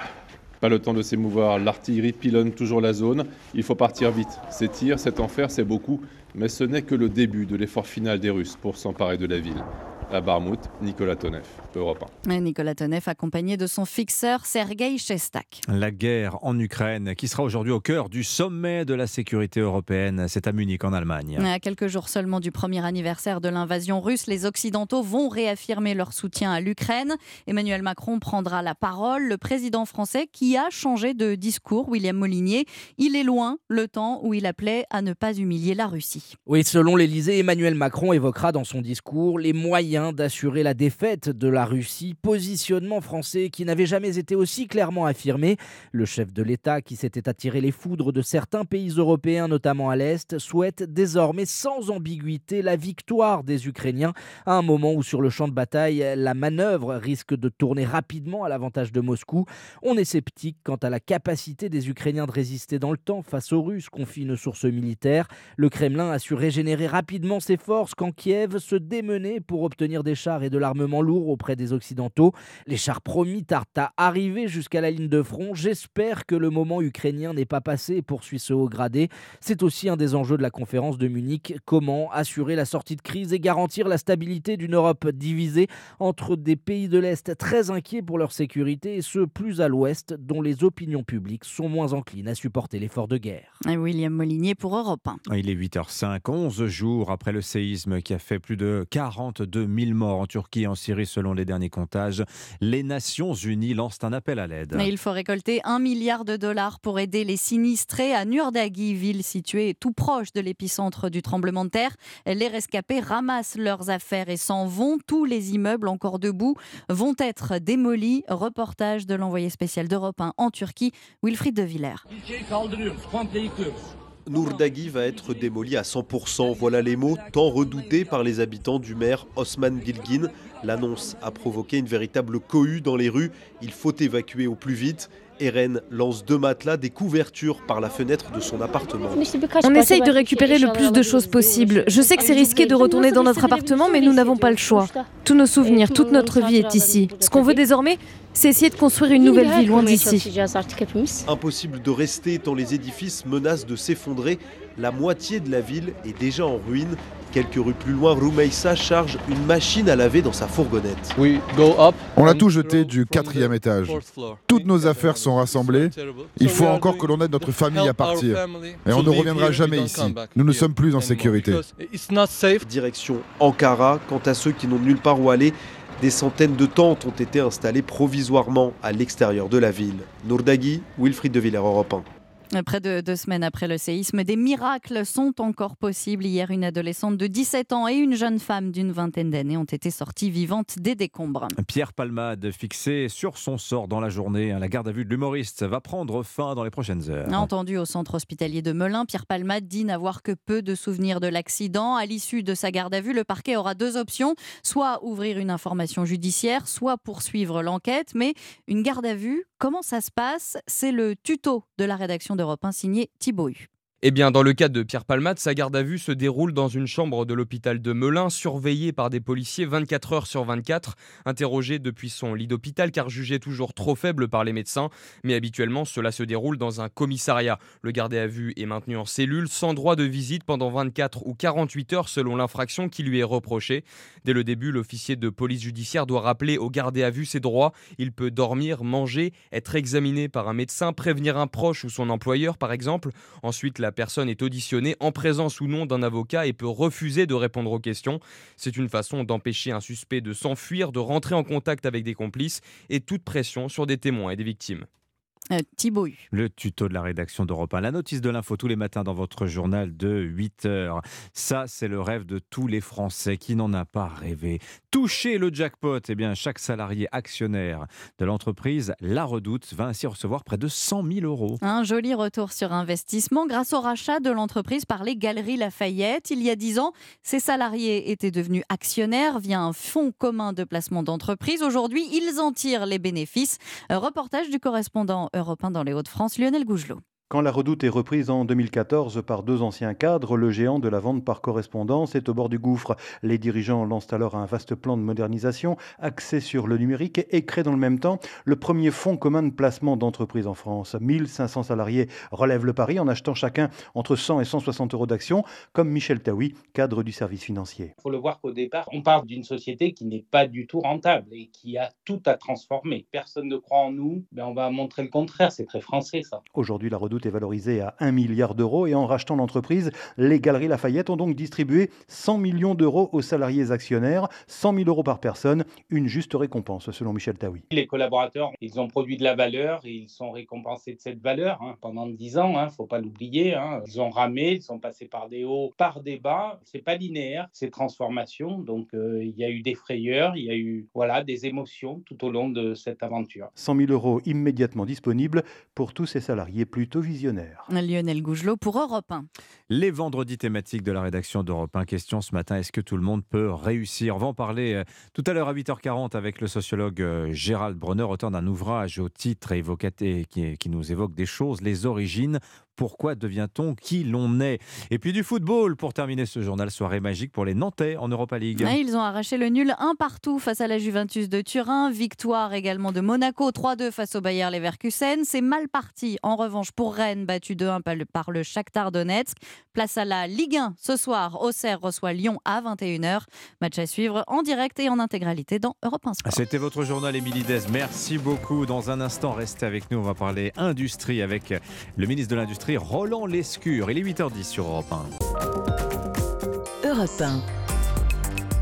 8h12 sur Europe 1. Bonjour Roland Lescure. Bonjour. Bienvenue sur Europe 1. Vous êtes le Merci. ministre délégué chargé de l'industrie. On n'en parle pas beaucoup d'industrie euh, en ce moment en France. Les retraites prennent toute la place. On va se rattraper avec vous ce matin. Une question quand même, Roland Lescure, sur les débats au Parlement sur la réforme des retraites. Quel bilan dressez-vous de deux semaines sous tension au Palais Bourbon? Est-ce que vous vous dites euh, vivement ce soir, minuit, que ça s'achève ou bien qu'on aurait peut-être dû laisser un peu plus de temps? Aux députés pour en parler Non, c'est avant tout euh, un bilan de regret. Moi, je regrette ce qui s'est passé pendant 15 jours parce que c'était du mauvais théâtre de boulevard. Avec d'ailleurs un metteur en scène, on l'a vu hier, qui essaye de tirer les fils à distance. C'est Jean-Luc Mélenchon qui envoie ses marionnettes faire de l'esclandre euh, à l'Assemblée. Malheureusement, le Parlement où j'ai siégé avec bonheur et fierté pendant cinq ans n'en sort pas grandi. Le débat n'en sort pas particulièrement éclairé. Euh, on est vraiment, on l'a vu tout à l'heure dans les commentaires d'ailleurs, euh, dans des commentaires sur la tactique euh, parlementaire qui fait partie du jeu. Moi, j'ai vu des tactiques parlementaires, y compris d'obstruction d'ailleurs dans la réforme des retraites de 2020, Mhm. mais qui permettaient quand même d'avoir du débat. Aujourd'hui, je pense qu'on a perdu les Français autour d'un débat qui pourtant était important. Oui, mais la faute Donc, aux oppositions, Roland Lescure, ou à un projet mal préparé, mal ficelé? Je vous prends l'exemple des retraites à 1200 euros. Le ministre annonce 800 000 pensionnaires, finalement ce sera 13 000, on découvre ça en cours, en, cours de discussion, à- au terme de, avec une forte résistance d'ailleurs d'Olivier Dussopt qui refuse de répondre aux députés. Il y a quand même un, sen- un sentiment de dysfonctionnement. Moi, je trouve ça assez injuste. Oui, cette réforme, elle est complète, elle est complexe, elle a énormément de paramètres. Et effectivement, au fur et à mesure, il y avait beaucoup d'informations dans l'étude d'impact. On a donné de plus en plus d'informations Mhm. sur les détails. Mais c'est surtout parce que tout ça, c'est des détails. Il va y avoir des dizaines de milliers euh, de retraités qui vont voir leur retraite augmenter. Il va y avoir des femmes qui vont voir leur retraite augmenter alors qu'aujourd'hui, elles font l'objet d'injustice. Mais Vous dites que la réforme ne peut pas être une somme de cas particuliers, c'est ça? Non, ce que je veux dire, c'est que la réforme, au fond, elle vise à équilibrer le système, et c'était indispensable, même les oppositions l'ont finalement reconnu, tout en corrigeant un certain nombre d'inefficacités, d'injustices du système de retraite actuel. Mhm. Le système de retraite français, il est universel, il est quand même très compliqué, et les gens le découvrent à l'occasion des discussions sur cette réforme, qui vise à la fois à l'équilibrer, à le rendre un peu moins injuste et un peu plus, un peu plus efficace. Mais au fond, ce qui manque, c'est un vrai débat de société autour du financement de notre modèle social. En France, moi, je suis extrêmement fier qu'on ait l'école gratuite, qu'on ait l'université gratuite, qu'on ait l'hôpital et la santé gratuite, qu'on ait la retraite gratuite, Mhm. puisque c'est vous et moi qui payons la retraite de nos anciens. Vous regrettez pas la capitalisation, qu'on n'ait pas et que, non mais déjà, aussi un complément Déjà, on est aujourd'hui face à un système social qu'il faut financer, Mhm. qu'on ne veuille ou qu'on ne le veuille pas, ce sont ceux qui travaillent qui financent ce système social. Et donc, si on veut préserver, voire même amplifier ce, ce modèle social, il faut travailler davantage. Et ça, ce, ce- ce débat de fond, on ne l'a pas eu suffisamment. Parlons maintenant d'industrie Roland Lescure, puisque c'est votre portefeuille. Il y a beaucoup d'actualités. Vous recevez aujourd'hui à Bercy près d'une centaine d'industriels du secteur de la santé du monde entier. Mais d'abord, j'ai une question sur une société française dont on a parlé il y a quelques semaines de cela. C'est Kerlide, dernier fabricant français de poches de perfusion. Ils font notamment du, paracétamol liquide pour les hôpitaux. Kerlide est en redressement judiciaire. Le tribunal de commerce euh, de Lille, je crois, se réunit tout à l'heure à 9h30. Est-ce qu'on va sauver Kerlide, Roland Lescure Alors, je l'espère. La, la décision ne vous revient pas. hein, Exactement, la hein. décision est une décision de justice. Je vais vous dire, je l'espère et je le pense. Pourquoi? Parce que, euh, bon, vous l'avez dit, cette société produit des poches à faire perfusion. C'est une des trois dernières européennes à le faire et la dernière française. Et on parle beaucoup de souveraineté industrielle, de souveraineté sanitaire. Il faut être très concret. Si cette entreprise avait mis la clé sous la porte, on perdait un des trois acteurs, on avait un enjeu, les hôpitaux nous l'ont dit, euh, de capacité à livrer, Mhm. et c'est la seule société aujourd'hui qui fait des poches à perfusion de paracétamol. Donc vraiment, on en avait besoin. Il y a une offre hein, de reprise sur la table. Voilà, hein, et alors ça hein, c'est important. Moi j'ai eu pendant quelques semaines Monsieur Ruffin, Madame Marion Maréchal qui me donnaient des leçons en disant nationaliser, etc. La réalité, c'est que moi j'ai travaillé avec mes services pour chercher un repreneur. On a parlé à 50 industriels différents. On en a trouvé un. C'est Delpharm, avec Sébastien Aguetan à sa tête, qui a fait une offre avec énormément de conditions suspensives il y a maintenant un mois. Depuis un mois, on Hmm. travaille jour et nuit pour les lever. Delphin, vous connaissez parce que ça a été un des façonniers du vaccin du Covid-19. hein, Oui, voilà. oui, et puis c'est un, c'est un industriel pharmaceutique ancré en France Hmm. qui fait euh, vraiment, qui, est- qui a- qui beaucoup de succès. Et je voudrais d'ailleurs en profiter pour dire que celles et ceux qui disent pour régler notre problème des retraites, il faut taxer les riches, ou les industriels, on n'en veut pas parce que les capitaines d'industrie, on n'en veut pas, se mettent le doigt dans l'œil. Si on veut assurer notre souveraineté industrielle, on a besoin de grands industriels. Hmm. On en a un qui est prêt à prendre Carlyle. L'État, du coup, va l'accompagner. C'est-à-dire concrètement bah, concrètement, ça- on va faire un prêt de 20 millions d'euros et une subvention de 5 millions d'euros. Mais face à ça, on a un industriel qui, lui, va en mettre 40. C'est-à-dire, j'ai un industriel qui connaît le métier et qui est prêt à investir dans cette entreprise. Il y a un besoin d'investissement énorme. Et de ce point de vue-là, je voudrais peut-être finir par dire que, un, j'espère qu'on va euh, déboucher, et deux, merci et bravo aux salariés de Carlite. Parce que contrairement aux politiques de tribune qui m'ont donné les leçons et qui ont finalement soufflé sur les braises, moi j'ai rencontré les salariés qui ont été extrêmement responsables. Ils tenaient à leur entreprise, ils souhaitaient qu'on la sauve, ils nous ont demandé de le faire, on le fait, j'espère en tout cas avec un industriel extrêmement performant. Je dirais bravo à tous, sauf aux donneurs de leçons qui ont été euh, sur les lignes de côté à souffler sur les braises. Oui. C'est scandaleux. C'était aussi une forme d'inquiétude et je sais que vous la partagez d'une certaine manière. Oui, mais on peut partager l'inquiétude. Et moi, franchement, François Ruffin, je suis prêt à lui donner une certaine forme de sincérité dans ses colères et dans ses inquiétudes. Mhm. Mais qu'est-ce qu'il a fait pour sauver Carlyle, lui À part brailler? Est-ce qu'il m'a envoyé ne serait-ce qu'un mot pour me dire Franchement, bravo et merci d'avoir fait le boulot. Parce que le boulot, c'est nous qui l'avons fait, Hmm. avec un repreneur, avec les salariés, c'est pas lui. Je vous, je vous- je vous laisse à vos bisbilles avec François Ruffin et Mario Maréchal. Je voudrais parler du dossier Carlette. Pourquoi? Parce que on peut dire que ça tombe pile avec cette euh, grande réunion que vous organisez à Bercy, je le disais, avec les industriels de la santé. Est-ce qu'on peut prétendre avoir un système de santé robuste sans avoir une industrie de santé puissante derrière Ça, c'est la, la question. Et on voit que la France, en matière de pharmacie, décline. On était numéro un il y a 15 ans, on est, on est euh, qu- quatrième aujourd'hui euh, au, au niveau européen. De quoi vous allez parler très concrètement Eh bien, on va parler du triangle des Bermudes de la santé française. On veut soigner les Français. On veut le faire pas trop cher, mais on veut le faire, vous l'avez dit, avec une industrie pharmaceutique forte et en France. Mm. Et ça, c'est un triangle très difficile à, à concilier. On ne peut pas tout concilier. Bah, en fait, si, on doit pouvoir le faire. Parce que je considère On que... peut produire pas cher en France. Alors Moi, que je- les moi, je- industriels cessent de, ne cessent de nous dire si on délocalise, c'est parce que sinon c'est trop cher en France. Avec, avec François Braun, on va annoncer aujourd'hui aux industriels de la santé une doctrine sur la production industrielle, sur ce qu'on appelle le critère industriel. Si on produit en France et en Europe, si on assure la souveraineté industrielle, on doit pouvoir payer un peu plus cher. On doit pouvoir intégrer dans les critères de choix. Vous allez relever le prix du médicament? Pas tous. On est toujours dans une logique d'économie, mais on doit pouvoir intégrer à côté des économies des critères de souveraineté industrielle qui assurent.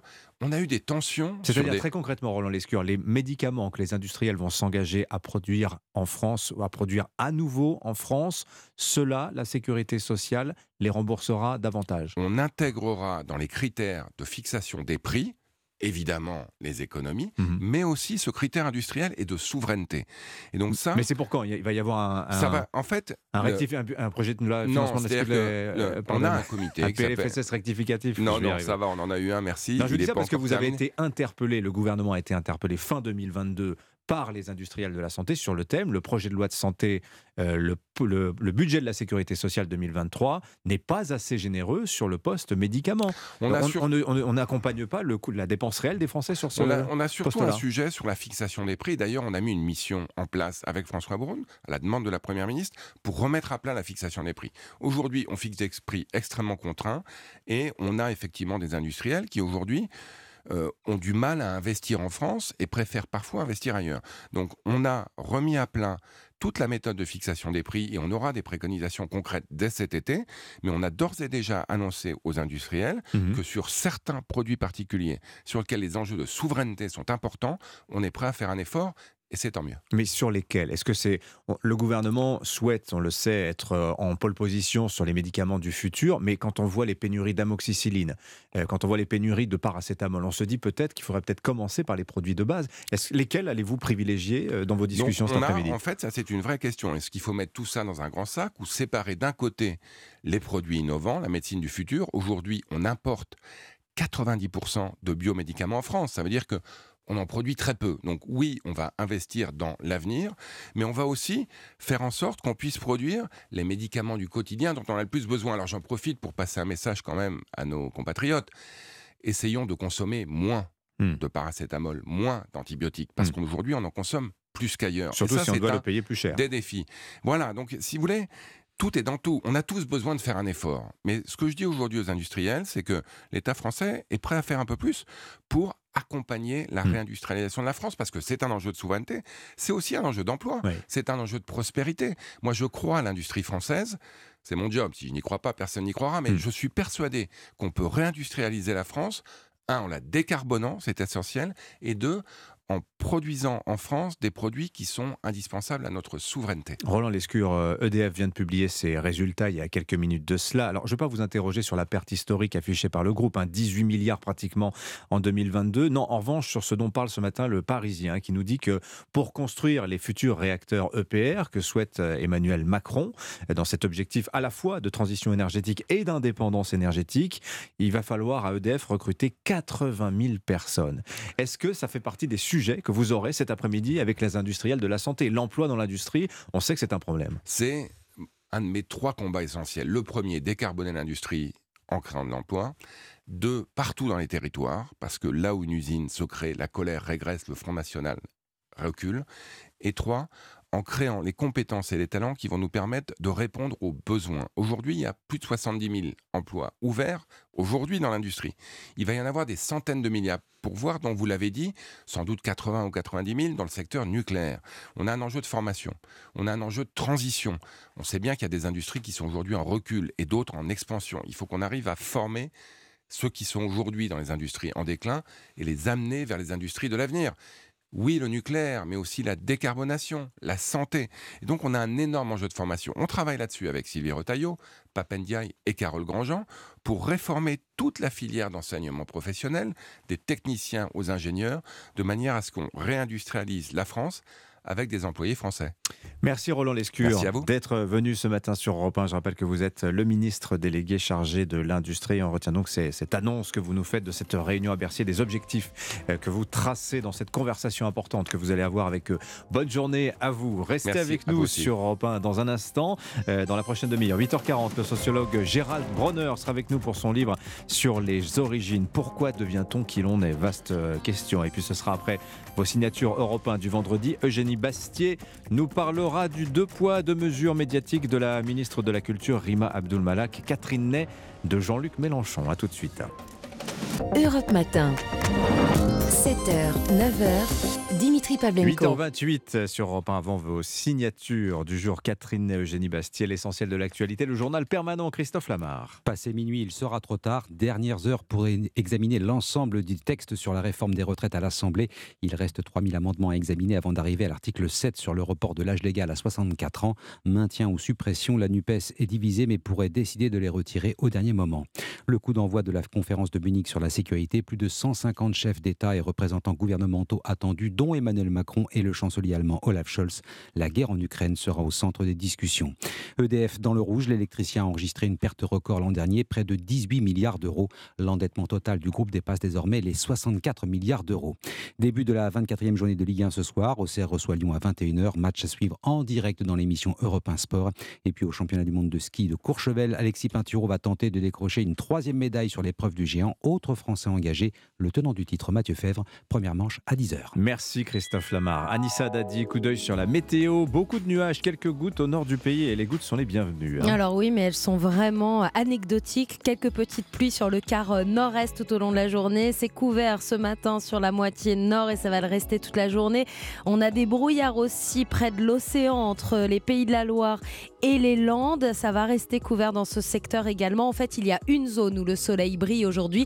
C'est entre le Pays Basque et la Corse en passant par la Provence, le pourtour méditerranéen. Là, c'est très agréable. Soleil radieux dans un ciel sans aucun nuage. On a des rafales de vent aussi sur le boulonnais au nord avec euh, des rafales à 70 km/h. Alors ce matin, attention au brouillard tout de même en Provence et dans la vallée du Rhône. Ces brouillards vont se dissiper pour laisser place au soleil. Donc vous le voyez, c'est une France vraiment coupée en deux avec un tiers sud sous le soleil et le reste sous les nuages. Les températures, alors là vraiment, on est bien au-dessus des moyennes de saison avec euh, ce matin un petit moins 3 degrés à Aurillac, moins 1 à Grenoble. Ailleurs, c'est doux, hein. 6 degrés à Nancy, 8 à Poitiers, 10 à Caen, 11 à Paris ce matin.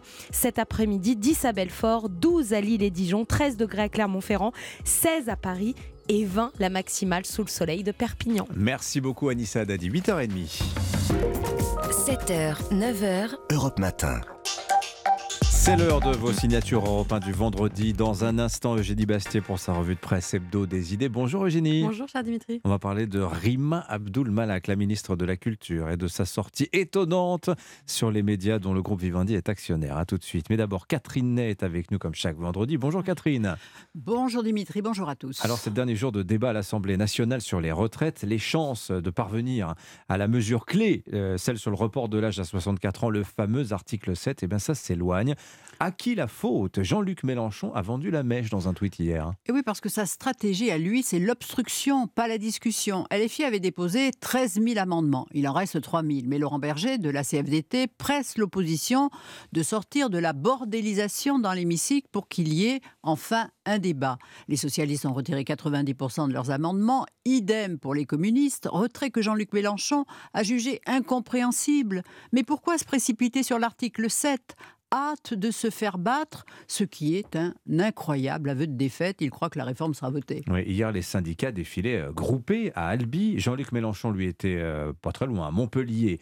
Est-ce que la mobilisation s'essouffle, Catherine écoutez, samedi dernier, Mélenchon promettait que la manif du jour serait la plus grande depuis un demi-siècle. Une fanfaronnade. Hier, ils étaient 7000 derrière lui, un score bien chiche. Mais promis juré, le grand soir, c'est pour le 7 mars. On va tout bloquer, tout doit s'arr- s'arrêter, dit-il. Mais croit-il ce qu'il dit? Vous savez, Jean-Luc Mélenchon est un orateur de guerre civile, un imprécateur, un prophète caractériel, un accusateur public. Il serait resté député, mais il en avait marre des allées-venues Paris-Marseille, c'est trop fatigant. Et bien c'est lui qui serait le voice dans l'hémicycle et non pas tous ces jeunes députés apprentis Robespierre qui traitent le ministre du sceau d'assassin ou foulent un ballon avec son effigie mimant une décapitation. Mélenchon a cru que depuis son Aventin, il serait un conducteur de foule. Et comme toujours, le patron de droit divin, erreur, il rame. Eh oui, Jean-Luc Mélenchon, assez frondeur. Hier, ils ont manifesté ensemble à Bobigny, bien loin du chef. hein. Oui, les ténors historiques du mouvement qui en ont marre de sa tutelle écrasante et qui ont été écartés de la direction parce qu'ils osaient s'interroger sur la ligne et l'organisation du parti où l'on débattrait où l'on préparerait en clair l'après-Mélenchon.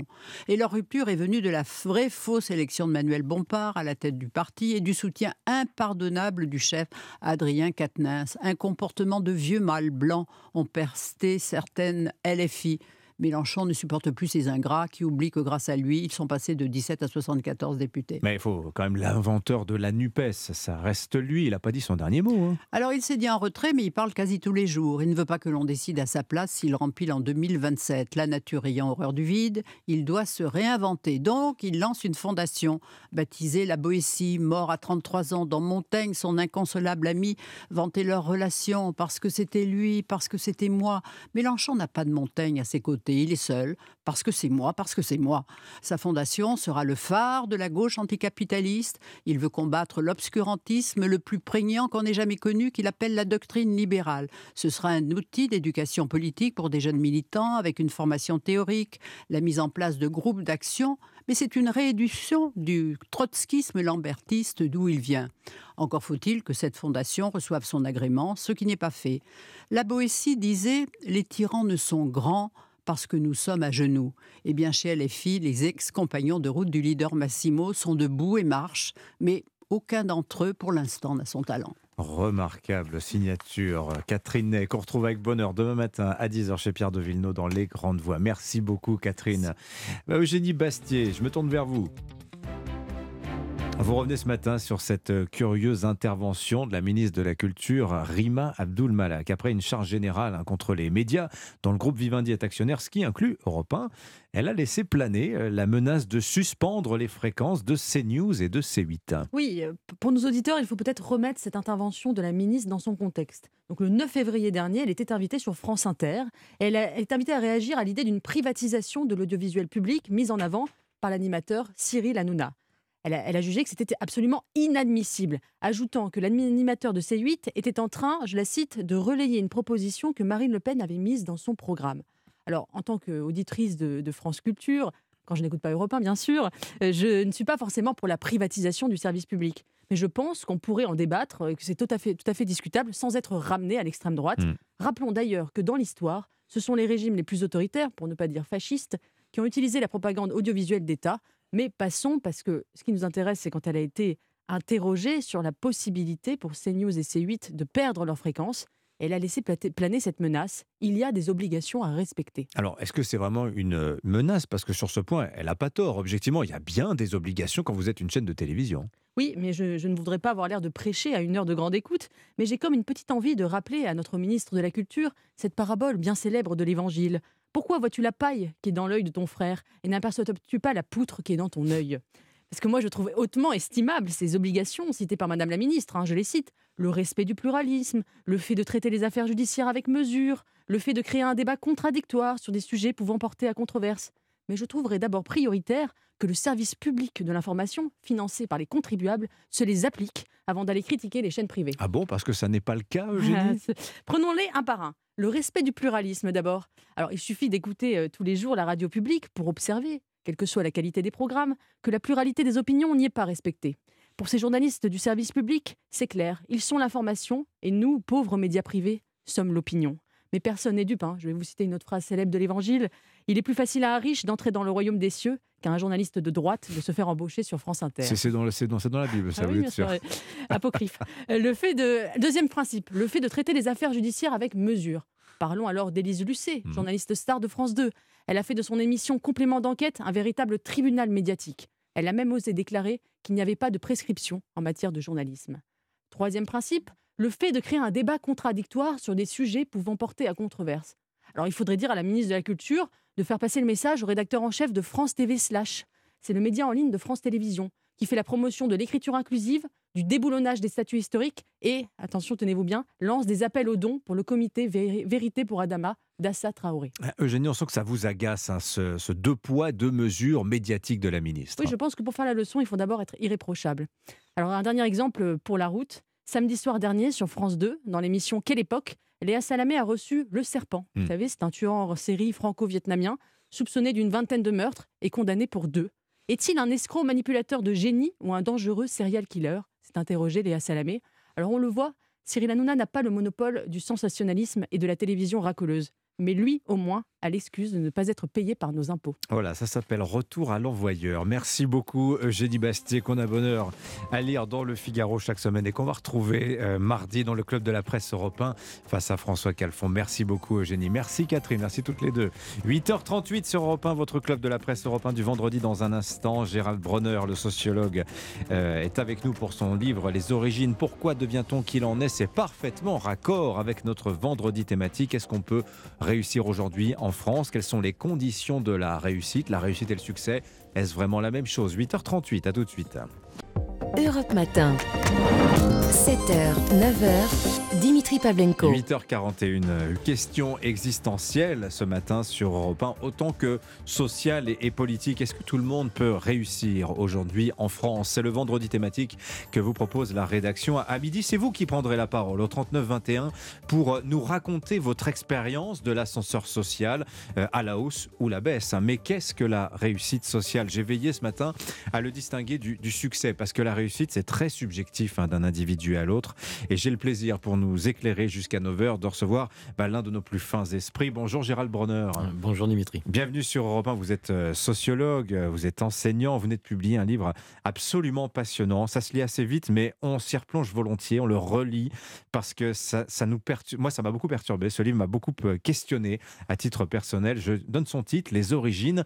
Pourquoi devient-on qu'il en est? C'est aux éditions Les Grands Mots Autrement.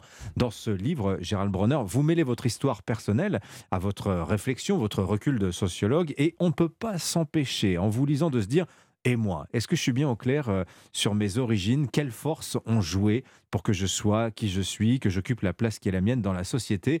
Alors, vous ouvrez l'ouvrage sur, euh, en fait, une phrase qui est un pastiche de Marcel Proust. Longtemps, je n'ai pas su de quel milieu je venais.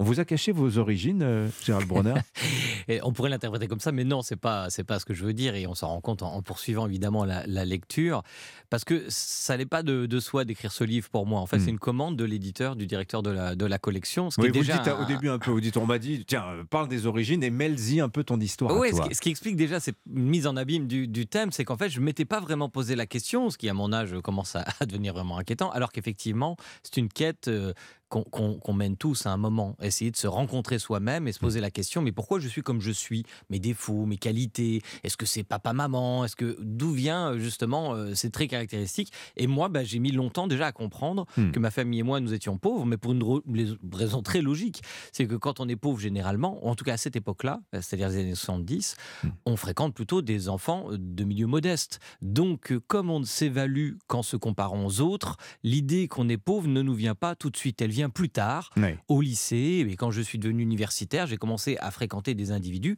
qui avaient eu, euh, disons, quelques mètres d'avance euh, sur la piste de départ et qui étaient même euh, dopés dans, certains cas. Et, je me suis dit, effectivement. Vous racontez cette illusion que vous avez quand vous êtes petit, vous avez l'impression de partenir à la classe moyenne, hein, pour le dire comme ça. Je ne sais pas si c'était avec comme ça que vous le disiez avec vos mots d'enfant. Et puis quand vous grandissez, effectivement, que vous, commencez à grimper sur l'échelle sociale, euh, vous vous rendez compte qu'en fait, vous étiez pauvre. Vous découvrez votre pauvreté, mais sans absolument en avoir souffert. Non, c'est ça. Alors oui, on le découvre bah, par, le, par les habits que portent les autres, des habits de marque, par le mm. fait qu'ils ont des traces de, de, bronzage quand ils reviennent des vacances euh, au, ski, c'est ce que vous ne faites jamais, même mm. d'ailleurs Parfois, vous partez tout simplement pas en vacances, mais en effet, a posteriori, j'ai trouvé euh, inutile, dispensable de me raconter ma vie euh, en exhibant des souffrances. Ça ne veut pas dire qu'il n'y a pas des petites humiliations, bien sûr, mais tout le monde en rencontre en l'occurrence. Et le vrai sujet de ce livre, c'est de mettre en garde, puisqu'on se met tous en quête de nous-mêmes. Euh, on n'y arrive jamais vraiment, mais en tout cas, il y a des erreurs fondamentales à ne pas faire. Et la première erreur, la plus commune, c'est d'essayer d'expliquer l'intégralité de notre personnalité en la faisant tenir sur une seule variable, un traumatisme qui expliquerait tout. Ça, ce sont des fictions qu'on trouve aussi bien dans la psychanalyse, où il y a plein d'idéologies contemporaines qui nous tendent la main à vous donner l'exemple là-dedans. Mais, vous donnez l'exemple de Batman. Batman, c'est génial. c'est, il est justicier. Pourquoi? Parce qu'il a vu ses parents se faire assassiner sous ses yeux, la cause unique. Et c'est vrai que tout, tout un chacun a tendance à dire, moi, je me suis construit en opposition à mon père. Moi, j'ai voulu ressembler à ma mère. Et c'est vrai que c'est toujours extrêmement simple, finalement. C'est binaire et la cause est unique. Et oui, et c'est une une obsession narrative. Vous, vous citez Batman, mais si Batman est intéressant, c'est qu'en fait, l'immense majorité des super-héros sont orphelins. Il n'y a pas que Batman. Et donc, par exemple, cette obsession narrative-là, elle dit quelque chose. Et en effet, cette obsession narrative, mais elle dit qu'il faut se trouver une raison particulière qui tient sur la tête d'épingle mmh. pour quand même, c'est pas évident de mettre un masque, une cape et des, gants pour aller faire la justice. On a aussi envie de se dire, on est exceptionnel parce que on s'est détaché de ses parents. C'est ça aussi les super-héros finalement. Oui, alors justement, ils ont la chance, ils ont perdu leurs parents, ce qui les a rendus exceptionnels. Tout cela tient, et c'est à ça qu'il faut faire attention à mon avis, si on veut aboutir à une forme de, non pas de sagesse, mais de sérénité, tout cela tient sur son le biais d'autocomplaisance. Tous ces récits vous offrent de sombrer dans le biais d'autocomplaisance. Et qu'est-ce que c'est le biais d'autocomplaisance? C'est le fait de finalement de s'attribuer ses qualités euh, à, ses vertus personnelles, tout ce qu'on a réussi dans la vie et tout ce qu'on a échoué, nos échecs, à la méchanceté des autres ou de l'environnement. Et quand on cherche des raisons dans l'environnement ou dans la méchanceté des autres, vous savez quoi? On en trouve toujours. Et c'est précisément ces récits que j'interroge, en particulier vis-à-vis de ceux qui, comme moi, sont des transclasses, dit-on, c'est-à-dire des gens qui, euh, par exemple, viennent d'un milieu modeste et puis qui ont eu la chance dans leur vie de, réussir un peu, euh, bah, ce qui est mon cas, parce que je suis aujourd'hui professeur à la Sorbonne, on peut dire qu'en effet, je suis un nomade mmh. social, j'ai traversé plusieurs mondes. Alors, vous expliquez dans votre livre que aussi les, les grandes masses sociales, les statistiques de, l'INSEE euh, sur la mobilité sociale, on les a données tout à l'heure. On a montré qu'en fait, l'ascenseur social, contrairement à la croyance populaire, il, fon- elle fon- euh, il fonctionne en France. hein. Vous avez 7 enfants sur 10 qui atterrissent dans une autre classe sociale que celle de leurs parents. Alors, au-dessus ou en dessous, hein, des fois, ça, la mobilité sociale peut être aussi euh, descendante. Mais en fait, ces chiffres ne nous disent rien de ce qui se passe au niveau quantique de la société, c'est-à-dire les individus. Et vous insistez beaucoup sur euh, ce que les parents vont dire à leurs enfants quand ils sont petits, les, mots qui vont semer en, eux une confiance indestructible. Euh, toi, tu iras loin, ce qu'on vous a dit, à vous, petit Gérald Bronner. Ou au contraire, les, les mots euh, sur la certitude de votre échec. Toi, tu vaux rien. Toi, tu es un nul. Et c'est peut-être sur ces choses-là que ça se joue, en fait, la mobilité sociale, Gérald Bronner. Oui, ça se joue aussi là-dessus. C'est-à-dire qu'effectivement, les, sociologues, et je suis sociologue, et ont raison d'analyser ce qu'on appelle des corrélations. C'est-à-dire, par exemple, quelles sont les probabilités de chance que vous réussissiez dans la vie, sachant les professions qu'ont exercé vos parents. Et on ne peut pas dire que c'est totalement indifférent. Bien sûr que les statistiques montrent qu'il y a une part de reproduction sociale, et c'est une question politique qu'il faut, qu'il faut traiter, euh, parce qu'effectivement, il peut y avoir des, des, des, des- des mouvements entre les catégories sociales, mais il ne faut pas oublier que les, les groupes, euh, disons, d'élite sont quand même extrêmement, euh, finalement, statistiquement euh, connotés par une forme de reproduction sociale. À l'ENA, c'est pas n'importe qui qui fait l'ENA, etc. Bon, c'est un- c'est une question. C'est pas la peine de peut-être de la prendre avec tout le ressentiment et la colère qu'on entend parfois, mais il faut la traiter sérieusement. Mais entre ces données statistiques, il y a ce que vous avez dit, c'est-à-dire toute une série de fictions. Et là, il y a une grande imprédictibilité. C'est-à-dire quand on vient d'un milieu social modeste, on peut entendre des assignations du type reste à ta place. Oui. Hein, c'est le livre On de- en parlait du- avec du Sébastien Le Foll. Voilà. Sébastien Le Foll que je, que je cite et que je salue s'il nous écoute. Et, et d'autres, par exemple comme Martine Sonnet, une historienne, elle réussit, on lui dit pas reste à ta place, mais elle a peur d'échouer parce que tous les espoirs de la famille euh, sont sur ses épaules. Et moi, j'appartiens à une troisième catégorie qui a eu beaucoup plus de chance, où moi, on m'a fêté pour la moindre de mes réussites. Hmm. C'est pas? Quand j'ai eu le, le baccalauréat, si ma mère avait pu tirer des feux d'artifice dans le ciel, elle l'aurait fait. Elle a, elle a acheté une pâtisserie, euh, c'est ce qu'elle a pu faire. Qui s'appelait comment, fêté. ce gâteau? Bah, le, le, le gâteau, parce que quand je lui ai dit, euh, voilà, j'ai le baccalauréat, maman ne savait pas trop ce que nous devions faire, et alors on, on est sorti parce qu'il nous semblait qu'il fallait qu'on fasse quelque chose. Et elle avait quand même une petite idée en tête. Elle passait tous les jours devant une pâtisserie un peu de luxe de, de notre, de notre ville, Nancy. Et le gâteau s'appelait un coup de soleil. Je m'en souviendrai euh, toute ma vie. Et alors ce jour-là, j'ai reçu un coup de soleil. Et je suis pas sûr qu'un enfant, par exemple, de, de chirurgien qui a le baccalauréat, reçoit un coup de soleil. Donc vous voyez, il y, a- il y a des formes d'inégalité à la base, qu'on Oui. vient, de dire statistiques, mais les récits, la promesse de l'aube, comme, dit, comme disait Romain Gary, c'est tout à fait essentiel. Oui. Les gens qu'on rencontre aussi par hasard, les bonnes fées, les mauvaises fées, et tout ça a beaucoup d'importance. Oui. Et je crois que... C'est ça là- qu'en fait, les clés de la ré- vous expliquez bien que les clés de la réussite, à la fois, il y a une part de, de destin, de fatalité. Les choses sont un petit peu dessinées à l'avance, ça c'est vrai, mais il y a beaucoup de chaos, il y a beaucoup de, de hasard. Oui, c'est ce que c'est ce que je crois que ampute une représentation trop déterministe de la vie sociale, trop fataliste de la vie sociale, qui en plus a un autre problème, c'est ça peut devenir une prophétie autoréalisatrice. C'est-à-dire qu'il est évident que si aux, aux jeunes des quartiers populaires, on leur dit reste à ta place, de toute façon ça sert à rien de travailler à l'école parce que toi, pour les gens comme nous, on n'a aucune chance, etc. Ça va vite Hmm. se reproduire. Je donne d'ailleurs l'exemple d'un- d'une étude anthropologique hein, où chez les Ashanti, une population du Ghana, on donne des prénoms différents selon que les enfants naissent le lundi ou le vendredi. Et le lundi, les jeunes sont censés être beaucoup plus vertueux, n'est-ce pas? Le prénom une sorte, des sortes de pouvoir. Et le vendredi, au contraire, ils sont censés enfreindre la loi. Mais vous savez quoi? Quand on regarde les statistiques, en effet, euh, les gens qui sont nés le vendredi sont plus présents dans les tribunaux euh, que les autres. Ce qui veut dire que ce type de récit peut devenir autoréalisateur et peut nous enfermer. Alors évidemment, là, c'est un récit magique, on n'y croit pas, Hmm. mais le récit finalement pseudo-sociologique que je viens de vous donner, qui est un récit politique, peut aussi nous enfermer. C'est pourquoi euh, on peut critiquer la méritocratie, bien entendu. Je la critique d'ailleurs dans ce livre, il y a beaucoup de choses à en dire. Mais j'ai, par rapport à la notion de mérite, le rapport que Churchill avait euh, à la démocratie, c'est-à-dire le pire système à l'exception de tous les autres. Gérald Bronner, vous êtes l'invité d'Europe 1 jusqu'à 9h. Je rappelle le titre de votre ouvrage, Les origines. Pourquoi devient-on qui l'on est? Alors, chose aussi très intéressante, vous insistez aussi sur quelque chose qu'on a tous tendance à faire, c'est-à-dire que le récit de nos origines, on, on a tendance à en faire une histoire, une fiction. Bref, on a tous un peu tendance à scénariser d'où l'on vient. On se fait des films, quoi, comme on dit, comme on dit communément. Parfois, c'est assez éloigné de la réalité. Ça rejoint ce que vous disiez tout à l'heure sur euh, vos origines, où longtemps vous n'avez pas su, vous n'aviez pas su euh, qui, qui vous êtes. Et vous dites aussi, faut faire attention à ce travers qu'on a tous, le dolorisme.